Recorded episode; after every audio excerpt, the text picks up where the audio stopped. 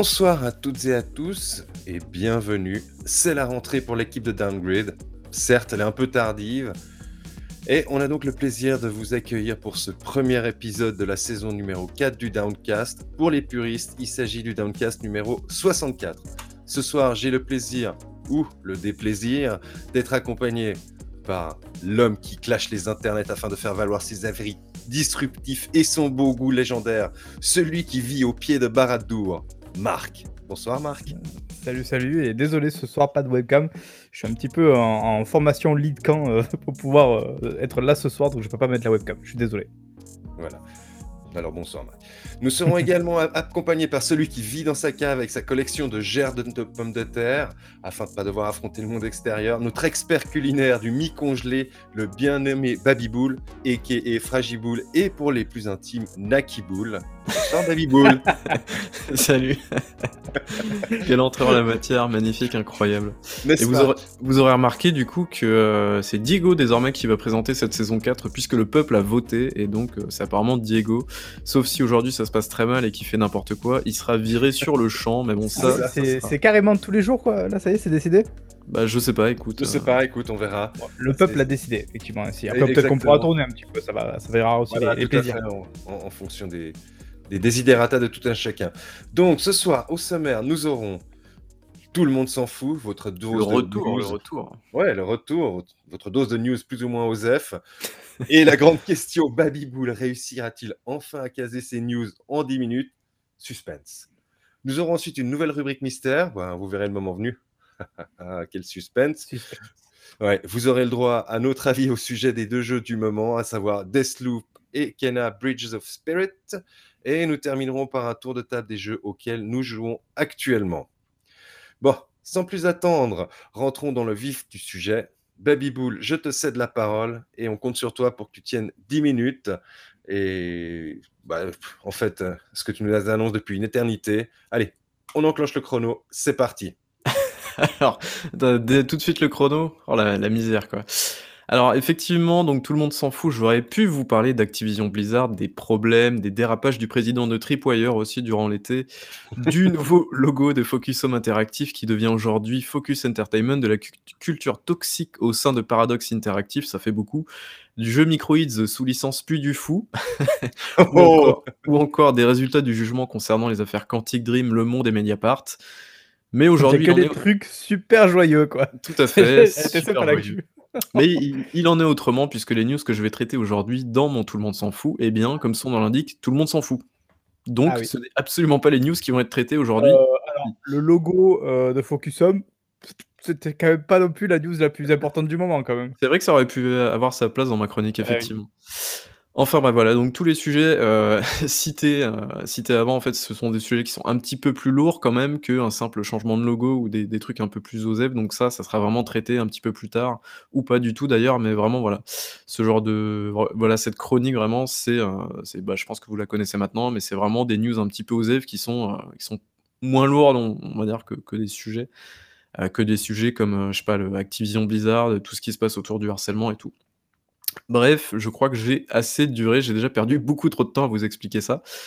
Donc tout le monde s'en fout, mais Alan Wake Remastered a été daté pour le 5 octobre. On s'en fout ou pas? Non, on s'en fout pas parce que c'est Alan Wake, premièrement. Non, secondement, on s'en fout peut-être un petit peu quand même parce que euh, j'ai pas trop apprécié moi personnellement que Sam Lake euh, revienne un petit peu en mode Eh, c'est pour vous les fans, vous avez attendu tout ce temps-là et tout, on vous offre ça.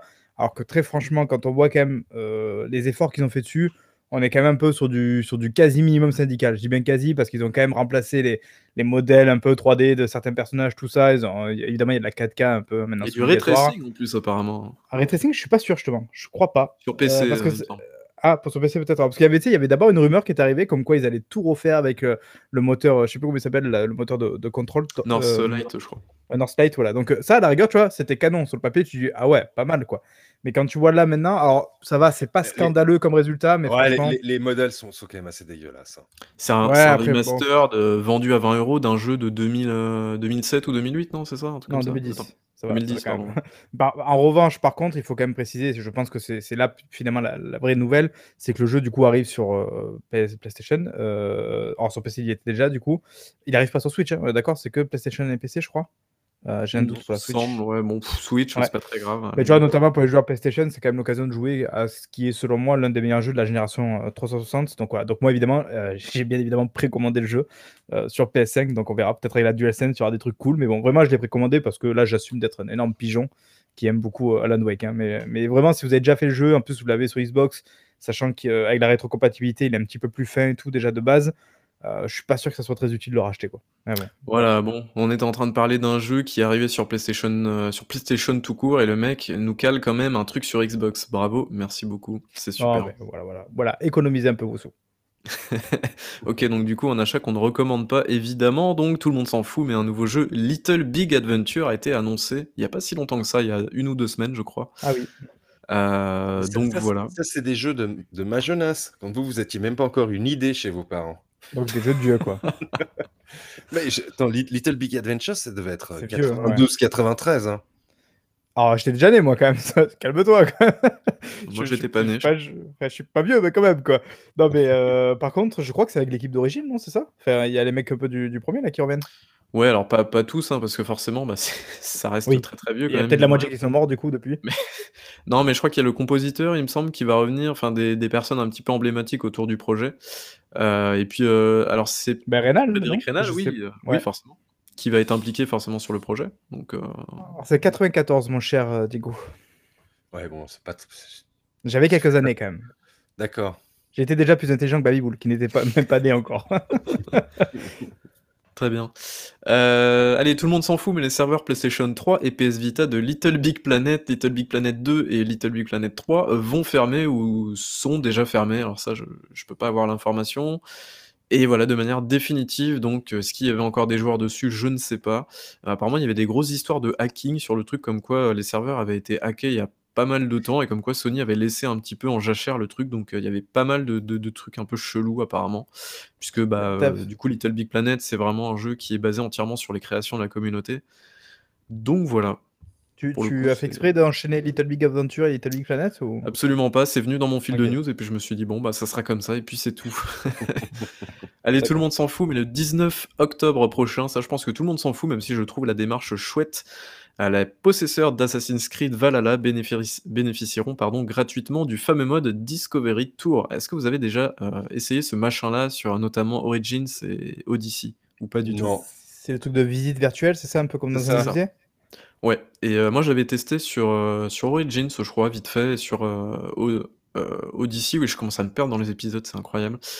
Et honnêtement, c'est pas trop mal. Alors, c'est une revisite de l'histoire, hein, c'est pas non plus le truc exact, exact, machin et tout. Il y avait le fameux, je sais pas si vous vous souvenez pour Origins, euh, la fameuse, euh, les fameuses statues qui avaient été, la nudité des statues qui avaient ah été cachées par des coquillages, euh, enfin tout ça, tout ça.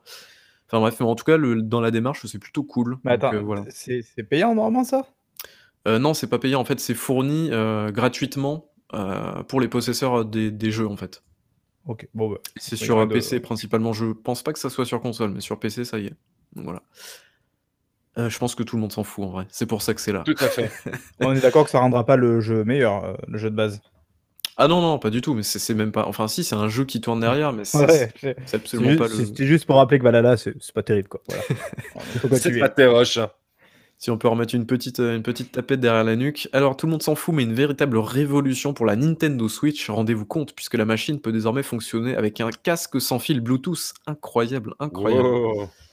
Euh, non, en vrai, je suis même pas sûr que sur PlayStation 4, euh, 5 et les Xbox, ça soit le cas. Euh, ouais, je crois que c'est pas le cas, ouais. C'est pour ça que j'avais vu beaucoup de gens se, moquer du truc, mais je crois qu'en fait, c'est même pas le cas non plus sur les, on est deux autres, ce qui, est un peu bof, quoi. Enfin bon, ce qui est pas, voilà, on va dire, on va éviter de se moquer du voisin quand déjà chez nous, c'est pas la folie. En revanche, je sais pas si, oh, je sais pas si du coup tu as autre chose à dire sur, la question là, mais vous avez vu quand même que le, le spectre de la Switch 4K revient un petit peu dans le, dans le game là. Oui. Ça y est, on va pouvoir en parler. On, en parle, hein, comme ça, voilà, on se place. On mettra Switch 4 comme titre. Ouais, avec des flammes. Hein. Et on pourra dire. Un emoji qui se tient la tête. non, mais voilà, c'est. Bon, en tout cas, c'est cool qu'il y, ait cette possibilité-là quand même, parce que ça fait. La Switch, ça fait quand même euh, un petit peu plus de 4 ans qu'elle est sortie maintenant, donc c'est cool. Euh, mais c'est vrai que bon, c'est un petit peu étonnant que ça sorte maintenant. Enfin bref, c'est là, en tout cas. Donc on va pas s'en plaindre. Tout le monde s'en fout, mais un bug lié à l'alimentation de la carte mère de la PlayStation 4 a été résolu par Sony par le biais d'une mise à jour. Est-ce que vous aviez entendu parler de cette chose-là il y a quelques mois de ça ou pas? Alors là, pas du tout. Euh, la lime, quoi? Ça, ça fait cramer de la lime? Non, alors en fait, pas du tout. C'est en fait la pile qui est à l'intérieur euh, de la, la carte mère, en fait, qui sert pour le BIOS, pour l'heure et tout ça, euh, qui euh, pouvait être défectueuse entre guillemets. Enfin, en gros, si la pile était morte, bah euh, ça te bloquait en fait tout tes, toute ta console. Tu pouvais plus du tout lancer de jeu. Euh, donc c'était Ah un oui, problème, oui, oui, oui. notamment pour la con, pour la comment dire la, la La conservation. préservation. La Ouais, préservation, merci, du jeu vidéo, tout ça, tout ça. Parce qu'imagine que dans 10 ans, bah, ta console, tu la sors du placard ou du grenier, bah, la pile, en fait, à l'intérieur, pour la carte mère, elle est morte. Bah, du coup, tu peux plus lancer aucun jeu, en fait. Donc finalement, Oui, Sony euh, a réglé ce bug-là, et donc c'est plutôt, euh, c'est plutôt intéressant, quoi. Donc il y avait eu un Ça veut dire qu'il y en a qui ont eu ce problème-là, euh, enfin, qui l'ont déjà eu sur le terrain, ce problème-là, ou c'est juste un truc qu'ils ont genre découvert en laboratoire euh, sur le tard, ou... Non, il me semble qu'il y a des gens qui l'ont eu, en fait, ce truc-là. Et, du coup, ces euh, mecs-là, ils sont, ils sont baisés, on est d'accord. Euh, non, parce qu'en fait, je crois que tu peux. Alors après, les tru- trucs techniques et tout, je suis pas allé voir jusque-là. Mais je pense que tu peux changer ta pile, mais je suis pas sûr parce que. Enfin, je, je sais Ouais, pas. voilà, mais je veux dire, il faut une intervention hardware, quoi. On va dire que la mise à jour suffit pas à redonner vie à ta console, quoi. Euh, je saurais pas te dire.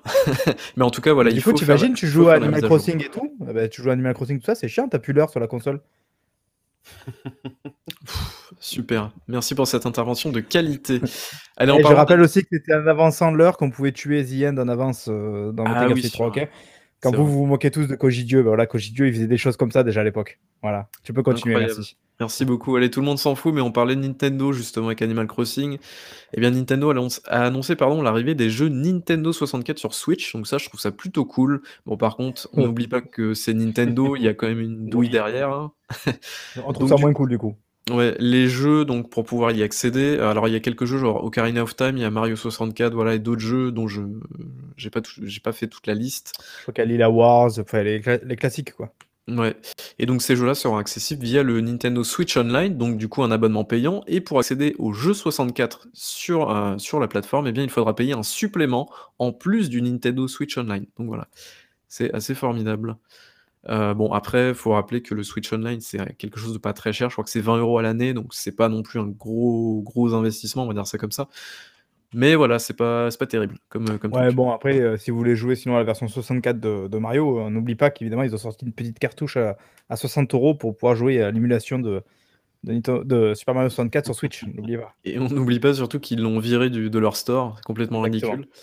Enfin bref, allez, tout le monde s'en fout, mais l'un des plus mauvais jeux de l'histoire de l'humanité ressortira pour la 64e fois le 21 octobre sur Oculus Quest 2 exclusivement. Je vous parle forcément de Resident Evil 4 en VR, évidemment. Euh, donc voilà au programme, eh bien l'aventure de Leon S. Kennedy, au... c'est en Espagne, c'est ça? Je sais même plus, Ouais, tellement ouais, ce jeu est, est nul. Euh, donc voilà, il y a... si par contre il y a quelques trucs qui sont assez cool, euh, mine de rien, ils ont retravaillé euh, les combats, la gestion d'inventaire, tout ce qui est, euh, comment dire, choper les armes et tout, et aussi les énigmes, ça c'est quelque chose à noter.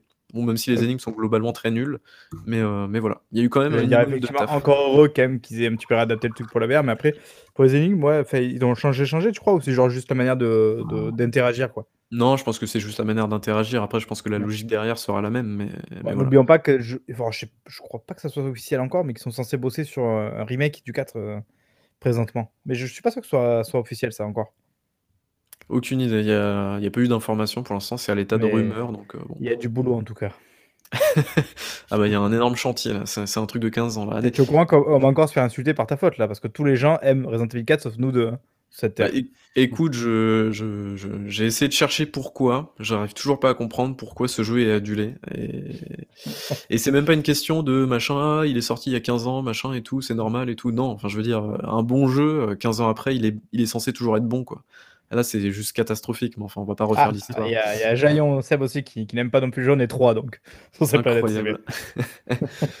c'est une infamie ce jeu. Allez, tout le monde s'en fout, mais Naughty Dog blancherait toujours sur un mode multijoueur tiré de l'univers de The Last of Us Part 2. Alors effectivement, Naughty Dog avait précisé que, eh bien, euh, non, non, pas du tout, on n'est pas en train de bosser sur un truc, euh, en tout cas pas pour l'instant, parce qu'on se concentre sur le solo, ce qui est compréhensible, hein, puisque The Last of Us c'est principalement du solo, on va dire, euh, pour la partie grand public, mais il y avait une, une petite caste de joueurs, euh, notamment Ninjoa, si tu te souviens bien, Ah oui. euh, qui jouait beaucoup, je crois, au mode euh, faction ou un truc comme ça, ou ça, ouais. Et il adorait vraiment euh, le Ouais. mode multijoueur, il y a beaucoup beaucoup joué. Ouais et c'est, hem et dans le premier The Last of Us notamment et il y a une espèce de petite communauté qui est très, très fidèle à ce genre de ce genre de mode apparemment et donc bah, Naughty Dog confirme bien bosser sur du multi, sur un mode multi. Alors est-ce qu'ils vont faire un truc comme à la Ghost of Tsushima, peut-être le mettre en free to play à côté et le proposer en gratuit, peut-être avec des microtransactions ou je sais pas quoi? Éventuellement, je sais pas, heu, je sais pas ce qu'ils vont faire, mais voilà. Moi, je suis sûr que ça pue le projet qui, au dernier moment, va finir par se faire rebrander et ils vont faire un truc avec genre une pseudo IP originale, tu vois? Genre, ils travaillent tellement dessus que je trouve je trouverais ça presque dommage de sortir un multi de Last of Us 2, 4 ans après ou 5 ans après, heu, je sais pas, je je trouve la démarche un peu curieuse, quoi. Bah, c'est comme le le multi de Cyberpunk, hein, tu vois? Le truc, heu, ils arrivent à Ah oui, peine à vrai. fixer leur jeu donc heu, bah, ouais. J'avais oublié, oui. D'accord, oui, c'est vrai. on risque pas de le voir aussi, hein, enfin c'est bref. Allez, tout le monde s'en fout, mais heu, quelque chose d'assez étonnant, enfin assez étonnant, Netflix arrête pas de nous rabâcher: «On met un pied dans le jeu vidéo, machin, machin». Bon, pour l'instant, ils ont sorti «2-3 jeux» entre guillemets avec des licences Netflix, ça a pas spécialement bien pris. Heu, ils ont sorti 2 jeux, hem, Stranger Things et un jeu, c'était Dark Dark Crystal, je crois? Crystal, Ouais, exact. il me semble et heu, ça a pas spécialement, on va dire, enchanté Bon, les je foules. pense pas qu'il y avait spécialement l'objectif de de tuer le game avec ces 2 jeux-là, quoi, non plus, donc Non, je bien pense sûr, mais que bon, il y a eu aussi, il y a eu aussi le Minecraft Interactive, heu, film ou je sais plus quoi là, la série interactive qu'ils ont sorti. Mais là, ils ont vraiment, je trouve, heu, sauté, à pieds joints dans dans l'industrie puisqu'ils ont racheté un 1er studio qui se nomme donc Night School Studio, qui est donc le petit studio, donc c'est un studio indépendant qui est à l'origine d'Oxenfree, Oxenfree 2 qui devrait bientôt sortir, mais aussi de After Party, qui est sorti il y a 2 ans. Heu, donc voilà, voilà, c'est assez intéressant comme move, heu, même si c'est un petit studio, ça reste, heu, ça reste quand même cool comme truc à à voir, donc à voir évidemment ce qu'ils vont en faire et quel jeu, est-ce que ça va devenir un studio de portage, d'extension de licence, machin, Bah, le problème, c'est que maintenant que Microsoft a racheté ZeniMax et donc Bethesda, tu vois, je tout paraît fade maintenant comme rachat, quoi. Je tu vois, Non, je c'est moi, j'aurais bien aimé que Netflix rachète Microsoft ou Sony, tu vois? Enfin, un petit mouvement voilà, comme ça, un vrai rachat. Voilà, un vrai rachat, quoi. Ah, on nous dit: «Le jeu Stranger Things est vraiment pas mal, j'étais agréablement surpris». Alors tu parles de 1983 je crois ou l'autre, heu, Stranger Things 3? Parce que je crois qu'il y a ouais, il y en a eu 2 il me semble. Heu, je crois que c'était à moitié des jeux mobiles et tout, enfin c'est enfin c'est un peu bizarre comme truc, mais enfin Tu dénigres. Pas du tout. Tout le monde s'en fout, mais Sony a enfin, enfin, j'ai envie de dire, officialisé Ouais. le rachat de Bluepoint Games. Heu, donc voilà, IGN précise dans la foulée que le prochain jeu du studio ne serait pas un remake ou un gros remaster, bon on va dire plus un remake quand même, heu, mais ce serait donc leur prochain jeu à Bluepoint, heu, une création originale, donc c'est assez intéressant et c'est cool. Bah, moi, je trouve ça curieux, tu vois, justement, parce que alors je je je pense effectivement que ces mecs ont du talent, tu vois? Enfin, ça ça va être intéressant, tu vois, effectivement, de les voir sur une IP originale et peut-être que ça va être super bien d'ailleurs, hein, donc je comprends aussi la démarche, mais d'un autre côté, je me dis: «Tu tu récupères justement des des des faiseurs de remake qui sont quand même, heu, on va dire, heu, reconnus maintenant dans le milieu». Enfin voilà, les mecs, ils ont plus rien à prouver, en tout cas dans l'exercice, quoi. Genre, je me dis justement, mais garde-les pour faire des remakes, en fait. Enfin, tu vois, genre, justement, tu as déjà des studios qui font des des nouvelles IP ou qui font des trucs un peu à côté et avoir un studio qui est capable de faire ce type de remake-là, moi, je trouve que c'est une force aussi, tu vois? En plus des autres jeux, quoi. Après ça doit être, heu, je pense que je suppose que chez Bluepoint, il doit y avoir au moins 2 équipes et tu as peut-être Ouais, une ouais. équipe qui bosse, tu vois, en interne sur un remake, heu, d'une licence, heu et puis une autre qui bosse sur une IP originale, je pense. Je et je dis absolument pas ça parce que je rage de toujours pas avoir eu l'officialisation du remake de Metal Gear, heu, Metal Gear Solid, évidemment, mais voilà. Ça, ça serait quand même un gros coup, hein, mine de rien pour Ouais. Sony d'avoir un remake de MGS, ça serait quand même assez fou. Heu, je vais vous parler d'un truc, alors je sais que tout le monde, mais vraiment s'en fout, mais là, je pense que c'est total. Mais moi, je vais vous en parler parce que c'est une occasion de vous parler de GOG. Alors qu'est-ce qui s'est passé sur GOG? Attention. Alors, ce qui devait s'apparenter à une célébration donc pour la plateforme sans DRM, voilà, je vais vous rappeler un petit peu, heu, parce que c'est important pour la suite des opérations. Donc GOG, c'est une plateforme, heu, sur PC uniquement, qui propose des jeux sans DRM. Donc des DRM, je pense que vous connaissez un petit peu la démarche, c'est ne pas proposer de, de protection sur son jeu, sur les fichiers. C'est-à-dire que demain, si je vous donne un jeu sur une clé sans DRM, vous pouvez le donner à qui vous voulez. Bon, c'est pas le but, hein, mais c'est pour vous donner un petit peu le truc. C'est-à-dire que vous pouvez partager, heu, installer hors ligne votre jeu et il y aura aucun problème là-dessus.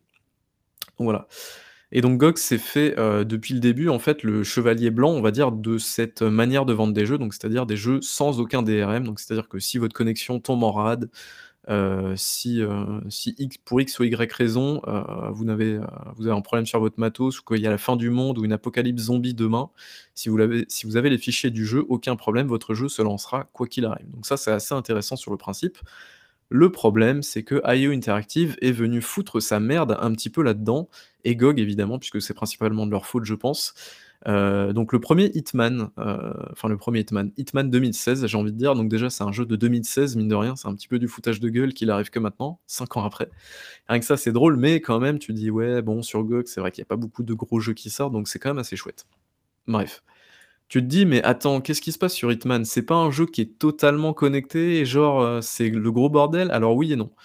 Disons que Hitman, c'est ultra mal foutu comme jeu. Donc, quand je parle d'Hitman, je parle là principalement en fait la conception même d'Hitman, donc c'est-à-dire Hitman 1, 2 et 3, les, trois derniers jeux en fait qui sont sortis, ils sont vraiment conçus, euh, c'est-à-dire tu dois être constamment connecté, même en, solo. De toute façon, il n'y a que du solo. Mais en gros, tu dois être constamment connecté parce qu'en fait, le jeu te crée un profil. Et ce profil, en fait, euh, ça te permet de récupérer ton inventaire. Euh, ça te permet de récupérer aussi l'emplacement sur les différentes cartes et tout ça. Le problème, c'est que la rejouabilité du jeu se fait exactement sur ce principe-là. Je ne sais pas si vous avez joué à un Hitman, mais en fait, le principe d'un Hitman, c'est vraiment de relancer les mêmes cartes avec différents inventaires, avec différents costumes, avec différents, différents emplacements. Quoi. Ça me rappelle quelque chose, ça, ce, concept-là. C'est curieux. Un jeu, un jeu d'il y a 20 ans, peut-être? Non, je ne sais pas. Non, un jeu d'il y a quelques jours. Parce que Diego a compris. Mais après, juste pour rectifier, je dirais pas qu'on joue Hitman, je dirais qu'on subit Hitman plutôt. Bref. Et, et, donc, c'est un jeu qui, même hors connexion, c'est un jeu qui perd un petit peu de sa substantifique moelle, j'ai envie de dire. Euh, est-ce que vous êtes d'accord avec moi, les gars, ou pas? Ou je me fourvoie complètement? C'est-à-dire qu'en fait, dès que tu n'as plus de connexion, en fait, Hitman, ça devient nul parce que tu as juste euh, plus d'inventaire, en fait, et tu as juste plus les costumes que tu as débloqués précédemment et plus les, les emplacements de mission, en fait. Mais non, bah, je, bah, je comprends pas la connexion. Euh, alors, je ne suis pas un, aficionado de, la série, donc, fait, ou en tout cas des derniers. Mais je veux dire, je, je comprends pas la, connexion entre l'inventaire et la, connexion. C'est quoi le fait euh? En fait, c'est-à-dire que le jeu, alors déjà, rien que ça, c'est un peu chiant. Parce que c'est-à-dire que le jeu va, sauvegarder ta progression, en fait. Euh, en gros, quand tu fais des missions, au fur et à mesure des missions, euh, tu vas en fonction du scoring que tu fais, des, trucs que tu débloques, ça va te débloquer à la fin de la mission, en fait, des costumes que tu pourras enfiler la prochaine fois que tu reviendras sur la carte, par exemple. Ça va débloquer aussi des points d'entrée, ça va débloquer des, des, trucs d'inventaire et tout ça. En fait, ça débloque tout ça. Tous ces trucs qui sont débloquables, en fait, c'est du online uniquement. C'est-à-dire que si tu débloques... Là, il y a un problème, quoi. c'est pas bah oui, en fait, c'est ça. C'est que le jeu, en fait, a été conçu comme ça de base. C'est-à-dire que si demain, tu as débloqué tous les trucs d'une carte et que le lendemain, tu n'as plus Internet, en fait, bah, tu vas repartir de zéro et tu ne pourras plus rien débloquer derrière, en fait. Ce que tu, feras, c'est totalement donc en train de me dire qu'en 2013, tout le monde a râlé parce que Microsoft faisait une console qui devait se connecter une fois toutes les 24 heures, alors qu'aujourd'hui, il y a des jeux qui nécessitent pour un inventaire qu'il faut être connecté oui, c'est à peu près ça malheureusement. D'autant que c'est un jeu purement solo. Enfin, je veux dire, Hitman. Euh, c'est fou quoi. C'est, enfin, c'est vraiment dans la conception même du jeu, c'est complètement débile. Mais il y en a de plus en plus des jeux comme ça. J'arrive plus à remettre le nom dessus, mais je sais qu'il n'y a pas longtemps, il y a un jeu comme ça qui est sorti, qui était un jeu solo aussi, mais qui devait être connecté constamment. Et c'est vrai que sur le papier, euh, c'est ça, reste relativement aberrant, même si j'imagine qu'ils ont leur qu'ils ont leur raison. Ont leur raison, oui, sûrement, mm. mais je veux, enfin, je veux dire, sur, ouais, sur le papier, c'est nul, quoi. Enfin bref. Donc du coup, c'est un cas un petit peu particulier parce que Hitman, tu peux y jouer en hors ligne, sans DRM, machin et tout, il n'y a pas de problème. Sauf qu'en fait, l'intérêt du jeu, il est vraiment dans, son, dans sa replay value en fait. Donc finalement, le jeu est sorti sur GOG, et là, il y a un déferlement, un torrent de boue, de merde et tout qui est arrivé, et c'est totalement justifié pour le coup, euh, parce que bah, en fait, c'est une plateforme qui se dit euh, on veut pas de DRM, machin, tout ça. Sauf que c'est pas la première fois que GOG euh, arrive, arrive et fait un petit peu de la merde à ce niveau-là. Ils avaient publié donc pour Cyberpunk 2077, qui est leur jeu, là c'est peut-être même encore pire, une carte interactive en fait qui devait obligatoirement se connecter à Internet. Ce qui est un DRM, forcément. Donc, quand les mecs commencent à faire ça, il y avait No Man's Sky à un moment aussi qui faisait ça. Enfin, il y a beaucoup, beaucoup de, trucs qui font ça. Donc, c'est-à-dire que la page du jeu, ensuite, Ditman 2016, euh, donc, a été review bombée, entre guillemets. Alors, j'aime pas trop ce mot parce que pour le coup, c'est pas tellement. Enfin, ouais, c'est pas péjoratif, quoi. c'est réel, là. Là, c'est vraiment, voilà, c'est pour quelque chose. Enfin, vraiment, moi, ça me touche en plus en plein cœur parce que, enfin, en plein cœur, hein, c'est un petit peu, débile ce que je dis, mais enfin voilà, c'est une plateforme vraiment que j'apprécie beaucoup pour ce principe même de sans DRM, parce qu'en vrai, On, verrait pas ça sur l'Epic Game Store quand même. Oui, bah oui, bah forcément, il y a pas de système de notes sur l'Epic Game Store, donc effectivement. Mais, hem, mais ouais, heu, enfin, je veux dire, c'est une plateforme, heu, honnêtement, s'il y avait des DRM sur, GOG, enfin, je veux dire, autant acheter sur Steam, quoi. Enfin, je veux dire, c'est la même chose. Si tu veux acheter tes jeux sur sur GOG, c'est parce qu'il y a pas les DRM. Enfin bref. Donc du coup, voilà, c'est un petit peu le bordel, sur les Ça, ça veut forums. dire qu'en théorie, il n'est pas possible de faire un jeu avec des fonctionnalités en ligne sans DRM. Je comprends pas le. Non, c'est pas du tout ça, c'est juste qu'en fait, Hitman, c'est la con c'est dans la conception même du jeu. Donc c'est-à-dire que pour régler le problème, en fait, soit les développeurs d'IO Interactive auraient dû fixer leur jeu. Donc je sais pas, alors, heu, techniquement, je sais pas comment ça fonctionne, mais je pense qu'ils auraient peut-être dû créer 2 profils différents, tu vois ce que je veux dire?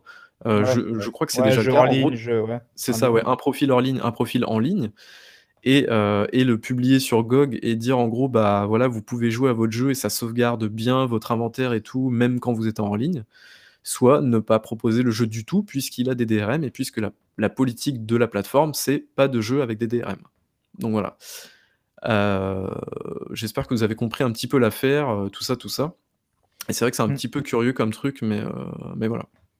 Bon après, c'est pas non plus, c'est pas non plus un raz-de-marée, mais heu, bon.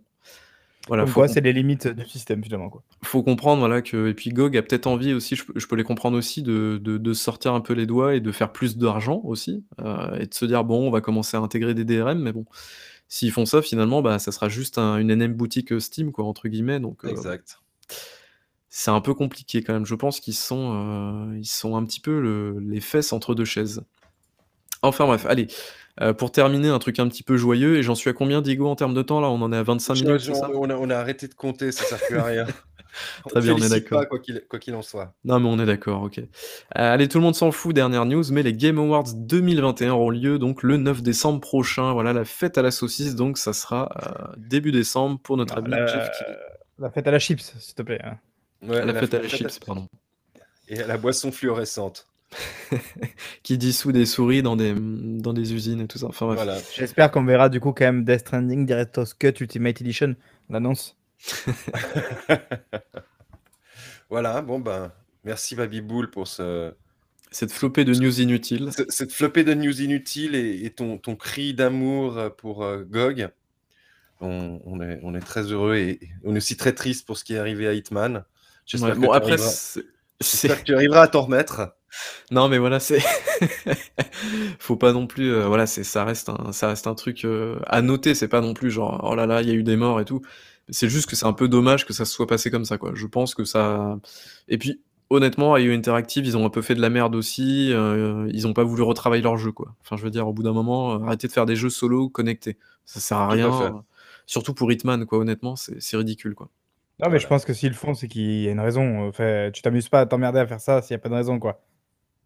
Bah, après, heu, faut pas oublier aussi que les premiers enfin le le Hitman 2016, c'était avec Square Enix aussi et Square Enix à l'époque et même encore aujourd'hui, ils tentent beaucoup de choses. Donc est-ce que c'est un reliquat, on va dire, de de cette époque-là ou pas? Ah ça, je sais pas du tout. Parce que du coup, ils ont dû garder ce même système de progression, machin et tout truc en ligne, heu, aussi avec le 2 et le 3 derrière. Donc heu, est-ce qu'ils sont forcément partis d'une base commune qui était Hitman 2016 et ils se sont dit: «Bah, on va pas refaire une infrastructure, machin, on s'est fait chier à développer une infrastructure réseau, machin, une progression et tout», parce qu'en vrai, là, on gueule, on gueule, mais quand tu es développeur, ça se fait pas en un claquement de doigts tout ça. C'est vraiment, heu, toute une orientation, une architecture à produire et tout et faire une architecture de fichiers, heu, à la fois solo, mais aussi multi. Enfin, je veux dire passer d'un truc multi à un truc solo, enfin, je veux dire, c'est pas du tout la même chose, quoi. C'est absolument pas la même chose. Je pense pas que ça soit, heu, enfin, c'est pas aussi simple que d'appuyer sur un bouton et et ça fait tout automatiquement, quoi, en tout cas. Quoi qu'il en soit, je suis extrêmement déçu de voir qu'une fois de plus, tu as snobé la la Switch parce que je t'en ai un petit peu parlé, mais pas beaucoup. Il y a plein de choses quand même qui sont passées avec la Switch. Est-ce que tu Ah tu as oui, quand même bah, oublié d'annoncer que Chris Pratt sera la voix de Mario dans le film, heu, Mario? C'est vrai, c'est vrai. Oui, on a eu des nouvelles aussi de Bayonetta 3 aussi, heu, qui est revenu d'entre les morts, ah, ça c'est cool je suis j'adore Bayonetta, vraiment j'ai adoré le 1er, j'ai adoré le 2 que que j'avais fait en plus avec un code review, enfin, j'avais failli mourir pour faire le test, c'était extrêmement drôle, si je puis dire. Euh, et le 3, je. je T'as une anecdote euh, à nous dire ou pas là? Allez, balance l'anecdote là. Non, non, mais parce que c'était. Bon, je sais plus sur lequel du coup c'était le site, mais euh, il fallait du coup rendre le test évidemment avec une date embargo comme souvent. Quoi. Et ben, la veille, du coup, la nuit, j'ai dû boucler le test parce que je l'avais pas encore bouclé parce que le jeu était assez long, mine de rien. Et j'avais une très très grosse fièvre. Je dois avoir genre 39 ou un truc comme ça. Donc j'ai dû finir le jeu et écrire de finir avec une fièvre énorme juste pour pouvoir euh, poster le, test le lendemain à, 8h, je crois que c'était 8h. Et pour recevoir des, goodies euh, deux semaines après. Oh là là. Même pas, même pas. Mais bon. Même pas. Euh, et, du coup, ce 3, ça m'excite pas mal parce que bah, c'est Bayonetta, Bayonetta. Quand je dis que ça m'excite, je parle du jeu évidemment. Le gameplay m'excite pas mal parce que ça a l'air. ça a l'air toujours aussi cool. En revanche, vraiment, je trouve vraiment, mais définitivement, la, la DA, j'y arrive pas quoi. Et j'adore Bayonetta, mais la DA, déjà, j'avais du mal. Et là, je trouve qu'encore une fois, on a l'impression vraiment de revenir dans les années 2010, bah, le premier Bayonetta, quoi. C'est gris, c'est terne, c'est très japonais, en fait, euh, dans l'idée, quoi. Donc, je suis. Et en plus, bon, évidemment, c'est pas très joli, mais ça, les, gens qui tombent de haut parce que c'est pas très joli, fait. On est quand même sur Switch, quoi. Évidemment, il fallait pas s'attendre, oui, à un truc extrêmement joli. Euh, en revanche, par contre, parmi les annonces, tu vois, moi, le Kirby, il me chauffe de ouf, quoi. J'ai trop envie de jouer à ce Kirby, quoi. Je trouve ça, je sais pas, ça a l'air trop bien, quoi. Je sais pas si vous avez vu ça, vous. Ça a l'air euh, trop, trop bien. Voilà. Donc, je, je tenais à le dire. J'avais envie de jouer à Kirby. Voilà. Bravo, bravo. Il n'y a pas beaucoup de jeux qui m'excitent sur Switch en ce moment. Vraiment, euh, j'y ai, pas joué depuis, euh, depuis, je crois, le dernier Mario ou un truc comme ça. Euh, et le Metroid, tu vois, j'hésitais à le prendre, mais je suis pas hyper chaud. Donc en fait, la, console, vraiment, je la lance pas. quoi. Donc là, le Kirby, je me languis qu'il arrive pour pouvoir relancer un peu la console. Voilà.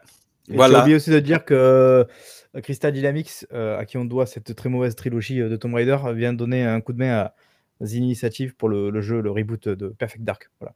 Donc, euh, espérons que Perfect Dark ne devienne pas un open world avec du craft dégueulasse et avec euh, Johanna Dark qui tombe tous les 3 secondes en faisant Ah Oh Ah Ah Ah Bref, voilà. Voilà, Marc. Voilà, voilà. merci. Marc a donné ses news. C'était sa review de Perfect Dark. Merci beaucoup. Incroyable. J'espère, j'espère. On verra ce qu'il a dit sur Perfect Dark. Et... Oui, je sais pas si vous avez vu, il y avait eu quand même une, ou deux indiscrétions. Alors après, c'est toujours pareil, c'est je crois des, des trucs d'insider, mais je crois que là c'était Jeff Grubb et compagnie qui disait qu'on aurait un gameplay un peu la John Wick pour euh, Perfect Dark. Et franchement, si c'est ça, ça m'intrigue quand même du coup. Mais vu qu'il y a Crystal Dynamics, ça m'intrigue un peu moins. Donc je sais pas trop euh, comment me positionner. Bah, c'est assez euh, ambivalent comme sentiment, tu, tu sais plus quoi faire. Hein. Et je trouve ça extrêmement curieux. Enfin, moi, j'ai pas souvenir d'avoir déjà vu ça un, titre first party, donc développé par un studio first party, avec vraiment en plus pour le coup une, IP qui leur appartient, qui fait appel comme ça à un studio tiers. je trouve ça super euh, curieux comme mouvement. Quoi. Après, on sait que. c'est quoi? C'est Gallagher, c'est ça? Je sais plus comment il s'appelle, euh, euh, qui a la tête de, justement des initiatives, qui est un ancien justement de Crystal Dynamics. Donc j'imagine que les connexions elles sont là, quoi. Mais je trouve ça extrêmement curieux comme mouvement. J'ai pas souvenir d'avoir déjà vu ça en fait. Voilà. Ouais, ouais c'est un petit peu chelou, effectivement. Euh, mais bon, après, euh, après, faut dire que les, grosses productions et tous ces gros studios-là, ils, font toujours appel à des studios externes, en fait. C'est juste que ces studios-là, c'est souvent des studios, euh, enfin, inconnus au bataillon. Voilà, c'est ça, ouais. C'est genre Virtuose, tous ces studios-là, c'est vraiment des. Enfin, c'est des studios ah qui sont pas très médiatisés. C'est juste que là, non, non, mais attention, je pense vraiment qu'il faut faire. Enfin, là, la manière dont c'est présenté, c'est pas genre un studio qui est sous-traité. On parle vraiment de initiatives X, Crystal Dynamics, genre en mode conjointement, ils développent le jeu, quoi. Et c'est ça, moi, dont, je parle. C'est-à-dire, effectivement, qu'après, si jamais tu regardes bien, on a déjà vu des IP Microsoft ou d'autres qui font appel à des tiers, mais genre, par exemple, pour le développement euh, principal, il y en a un qui m'a donné l'exemple d'Halo Wars. C'est vrai, Halo Wars, ça avait été développé, euh, le 2 notamment, je crois, par Creative Assembly, qui était chez Sega, tu vois. Donc, ça, oui, c'est possible. En revanche, maintenant, de voir qu'il y a un studio, genre, c'est comme si Rare, si tu veux, faisait appel à, à CD Projekt pour le prochain jeu Rare, tu vois. genre, tu fais euh, OK. Genre, c'est extrêmement curieux comme mouvement, quoi. C'est pas, pas un studio qui va faire juste les FX, quoi. Écoute. C'est ça. Je, et je trouve ça très curieux et peut-être même un peu inquiétant, quoi. Parce qu'après, on a vu apparemment, là, j'ai vu, il y avait eu des précisions en disant que c'était surtout parce que l'équipe était pas assez grosse encore des, initiatives, mais que le projet avait bien avancé, qu'ils étaient vraiment, voilà, là, ils étaient en pleine bourre, quoi, sur, le projet, et qu'en gros, bah, ils font juste appel à Crystal Dynamics pour avoir en fait de la main d'œuvre quelque part. Mais euh, voilà, après, j'imagine effectivement, une fois de plus, comme on l'a dit, Gallagher qui a des, des affinités forcément. Je pense qu'il sait comment les mecs bossent, ils, connaissent leur, leur process. C'est ça, à mon avis, le, le lien. Mais je trouve ça un peu presque dommage de dire bah, avec Microsoft qui a quand même je sais pas combien de milliers d'employés, d'employés bah, soit déjà tu peux pas recruter ou tu peux pas aller choper des mecs ailleurs chez toi, c'est bizarre quoi. Ouais, non, mais ça veut dire que tous les mecs ils sont en train de charbonner sur Halo Infinite ou je sais pas où sur Forza. Voilà. Ils sont déjà tous prêts. Tous pris. Non, mais ils, embauchent beaucoup en plus. Hein. Peut-être que le, marché est, trop sec, hmm. surtout sec. oui, oui, du coup, oui. Parce que là, Crystal Dynamics, je pense qu'ils travaillent surtout pour avoir des seniors. Mmh. Oui, oui, oui, oui c'est sûr qu'ils sont habitués, oui, oui, oui. C'est sûr. Et d'ailleurs, bah, ils bossent sur rien, parce qu'ils ont fait quoi? Le Marvel, c'est eux, non? Je crois Avengers euh, Avec mmh. euh, Eidos. Mmh C'était les deux. Et après, je sais pas, ils bossent sur rien d'autre en ce moment C'est bizarre. Y a pas... Non, il n'y a pas Tomb Raider, a priori, en vue. C'est ouais, curieux, je trouve. Bah, Ah non, c'est pas eux qui bossent euh, les Gardiens de la Galaxie, non, c'est Eidos Montréal qui bosse euh, là-dessus, non? Je sais plus. Ouais. ouais. je sais plus, ouais. Enfin bon, bref, bref. je, je bon, non, on sûrement un, peu, sûrement un peu plus prochainement. Voilà. Sec. Donc voici venu le temps pour ah. une nouvelle rubrique au sein du Downcast. Alors rendons, à César euh, ce qui est à César. L'idée originale vient de Marc. Oh, c'est l'une des 46 idées de chronique que j'ai balancées voilà, à la volée, évidemment, sur, le groupe. Mais on, a, décidé qu'on allait, on allait le faire. Donc, pour ceux qui nous suivent, vous savez qu'on peut certaines fois avoir des goûts douteux Divergent. voilà. Pour, pour, certains, et pour certains jeux, on, peut développer, notamment moi, des, relations amour-haine parfois assez particulières. Coucou. Euh, c'était quoi déjà ce jeu euh, Ah, ah je, l'ai sur le bout de la langue. Le, des jeu de, People Can Fly. Ah, euh, ah Outriders. Outriders, voilà. voilà. voilà. Donc, c'est c'est des jeux imparfaits, mais qui partent avec d'excellentes intentions. Bon, Outriders est, quand même très très bien, hein, je ne le, je, le, mets pas là-dedans.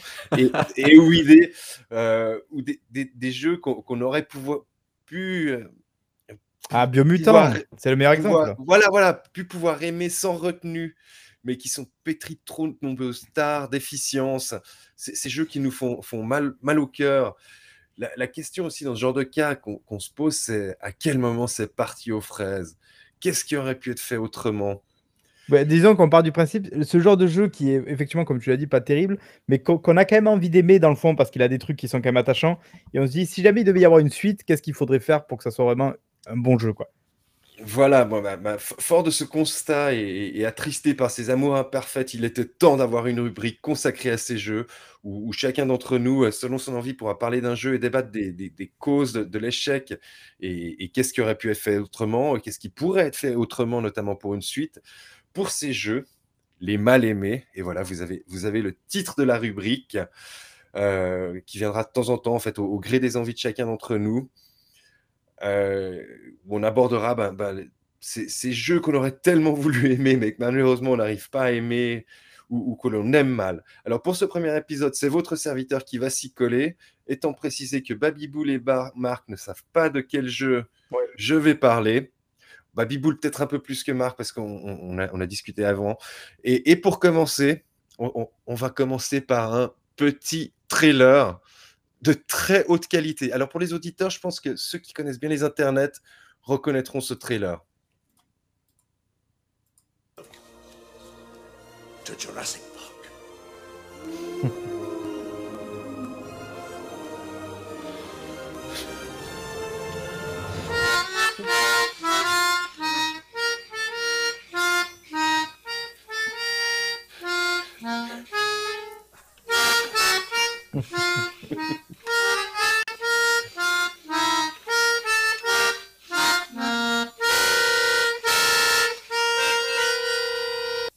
Ça fait quel enfer.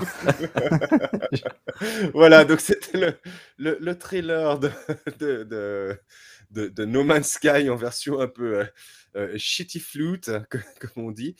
Euh, donc un, un, jeu, on, va, on va recommencer en fait surtout par faire un, petit historique du, du, du jeu.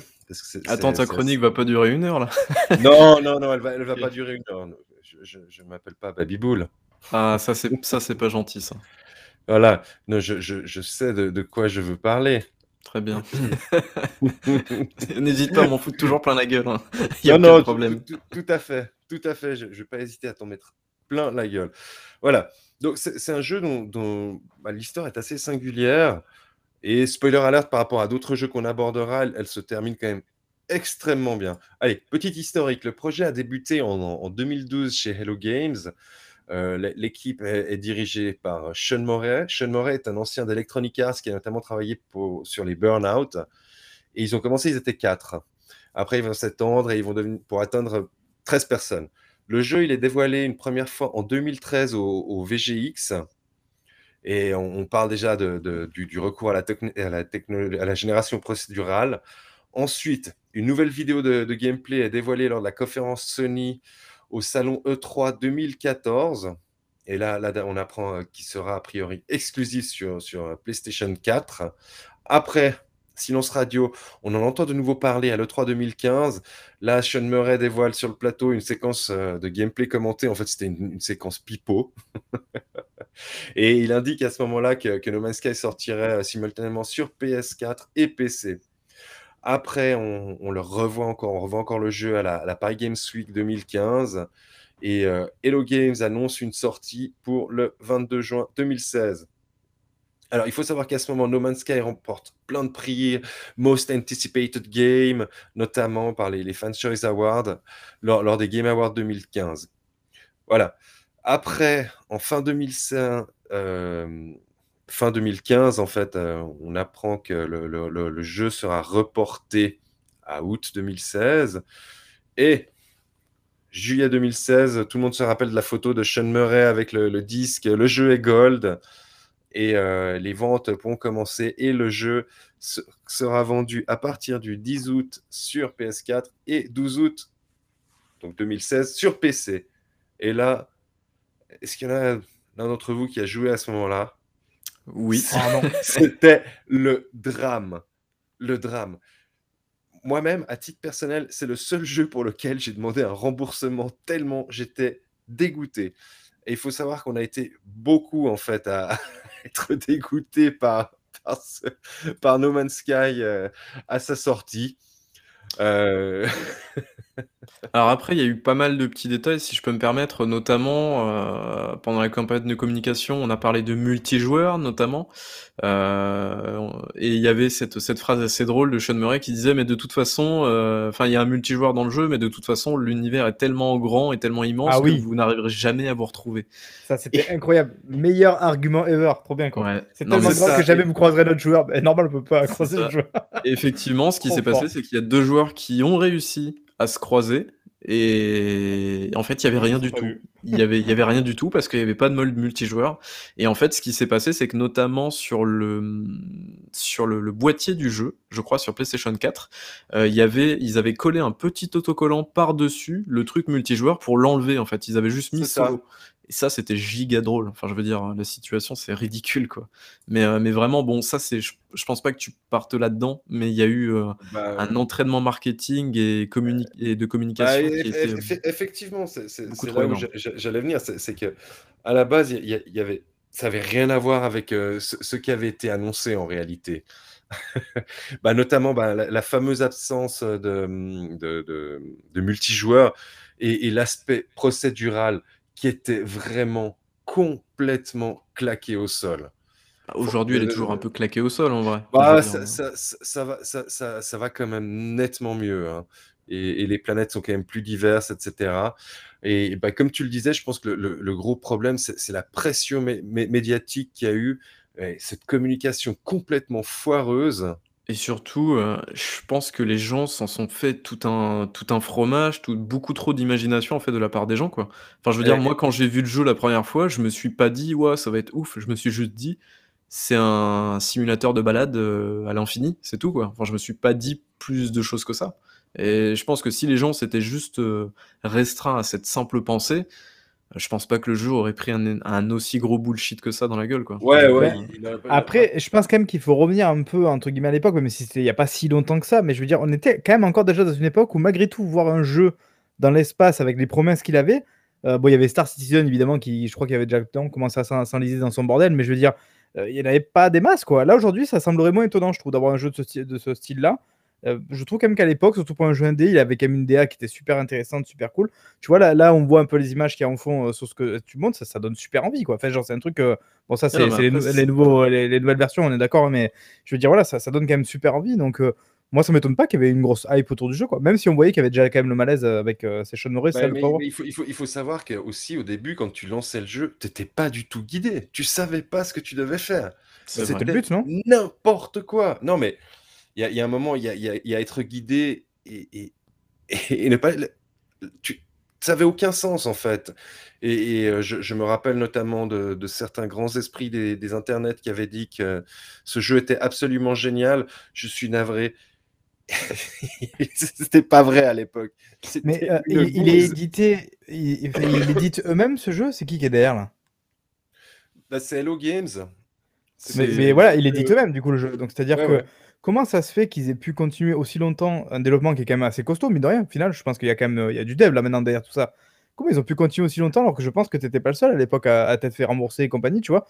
Mais ils, en ont, vendu quand même beaucoup. Hein. Ah, tu veux dire après la sortie, c'est ça? Post Ouais, comment ils ont pu ouais, euh, ouais, non, mais je, longtemps Je suis d'accord, c'est une question que je me suis aussi posée. C'est genre les mecs, euh, euh, ça fait quoi? 4 ans après, les mecs, ils proposent encore des mises à jour. Mais ouais, effectivement, je pense qu'il y a aussi de ça. C'est que les mecs, ils en ont vendu des palettes de ouf aussi ah à la sortie. Hein. ils en ont vraiment vendu de ouf. Parce que tu vois, un Sea of tu sais qu'il y a Microsoft derrière, donc tu dis les mecs, ils arrosent, ils ont confiance, tu vois.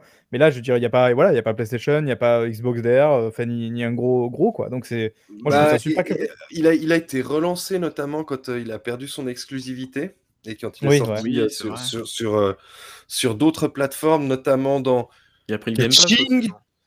le ah, Game Pass. Catching. Et, typiquement, bah, moi, je l'ai racheté ce jeu. sur, cette version-là, qui était sortie sur Xbox? Ouais, ouais, ouais, je l'ai racheté sur, sur, Xbox.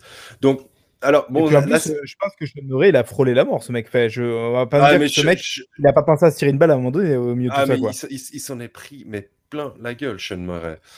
Euh, moi, moi, je pense que c'est un type qui était un peu perdu là-dedans et, qui... Bah, franchement, respect parce que je pense vraiment que je, pense que ça. Alors, je sais pas, ça a peut-être déjà été fait d'ailleurs par Kotaku ou quoi. Il n'y a pas une sorte de post-mortem. Enfin, bah, bah, le jeu n'est pas encore mort, mais une sorte de post-mortem sur le jeu, voir un peu, euh, tu vois, les, détails de tout ça. Ça doit se trouver, ouais, mais je crois que les équipes et tout. mais, non, mais Sean Murray parle plus de. Il dit oui, c'était n'importe quoi, machin, mais, mais il est plus orienté sur ce qu'ils vont faire et, et sur mais là, tu vois, moi, je trouve que c'est super intéressant de faire genre un docu d'une heure trente avec lui, tu vois en interview. Et genre vraiment, tu vois, revenir sur. Parce que je pense que ça peut être vachement intéressant en termes de, ce qu'on peut apprendre, tu vois, des coulisses d'un jeu vidéo, des coulisses aussi d'un petit joueur, enfin, d'un petit joueur, d'un petit studio, pardon, un peu indé comme ça, qui se fait récupérer par un gros et qui, qui finalement s'est fait aussi cramer par l'exposition du, du, gros, tu vois.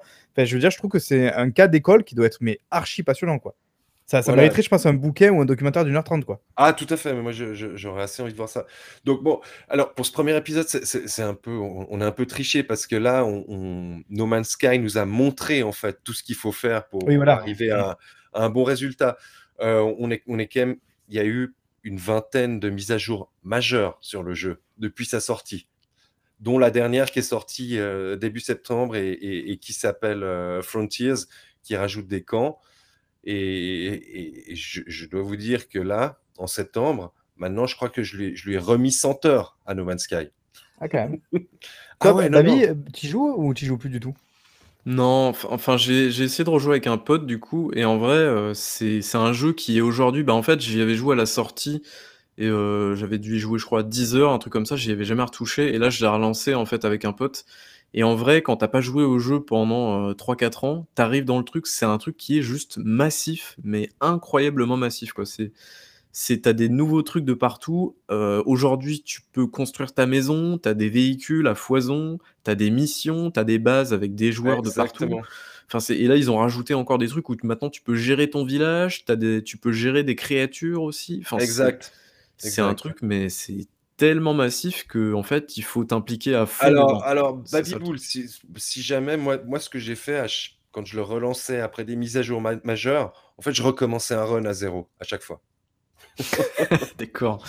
Donc euh, avant le run que j'ai je fais actuellement, je crois que j'ai eu 4-5 heures, 4-5 runs différentes, chaque fois d'une vingtaine d'heures. Mais, mais, mais, là, le, jeu, franchement, c'est pour moi, c'est un exemple de, suivi et, aussi d'écoute de la communauté. Euh, et c'est un jeu, à chaque fois que j'y vais, que je vais, ils ont rajouté ben, le, hub multijoueur qui s'appelle le Nexus. À chaque fois, je trouve d'autres joueurs. À, chaque fois, je trouve des personnes avec qui euh, réaliser des, missions, des quêtes. Le, le jeu est excellent. En fait, on peut jouer euh, ben, comme un walking simulator, juste explorer. On, peut jouer comme un, builder, en fait, construire des bases. Moi, c'est ce que je fais en ce moment. Et, après, il y a un petit côté, mais ça devrait te plaire, Babiboul, faire des bases et faire de la productivité. Euh, extraire de, de, la roche. ah, mais non. Non, mais je dis pas, mais c'est juste que en fait, c'est un, jeu où il faut énormément t'impliquer, quoi. Donc, euh, enfin, voilà. Faut que je trouve le temps, en fait, de faire ça, quoi. Ouais, c'est ça. Donc, euh, bah, comme on le disait, il, il est, il est pas trop cher sur, sur une certaine plateforme. C'est un jeu, vous pouvez jouer en multi, il y a, y a, même des modes libres, vous pouvez faire juste de la construction. Et, et c'est vraiment exemplaire comme suivi. C'est vraiment un, très très bon jeu. Alors celui-là, maintenant, pendant longtemps, je, n'ai pas pu l'aimer, mais maintenant je peux l'aimer d'un amour pur et non dissimulé. Jayon Seb nous dit qu'on pourrait réaliser, je pense, il parle du documentaire dont je parlais tout à l'heure. Euh, ça, on adorerait évidemment faire ce genre de truc, mais je pense que ça, il faut quand même le réserver à un mec qui a, qui a poncé le jeu de, A à Z depuis le début. Enfin, un gars qui est vraiment, euh, je pense, transpercé par la passion du jeu. Quoi. Ce serait plus intéressant, évidemment, que, que nous, euh, juste voyez ça l'extérieur, même si apparemment, du coup, Diego euh, a, empilé, mine de rien, les, heures maintenant. Mais, mais voilà, je, pense que c'est ça. Quoi. Mais du coup, effectivement, euh, pour revenir à ce que tu disais, on a, du coup l'exemple sur le papier du, d'une bonne suite, si on peut dire, même si du coup, c'est pas vraiment une suite, c'est plus une continuité. Mais, mais s'ils avaient dû faire un 2 tout de suite après, finalement, c'est ça qu'on aurait dû avoir. quoi.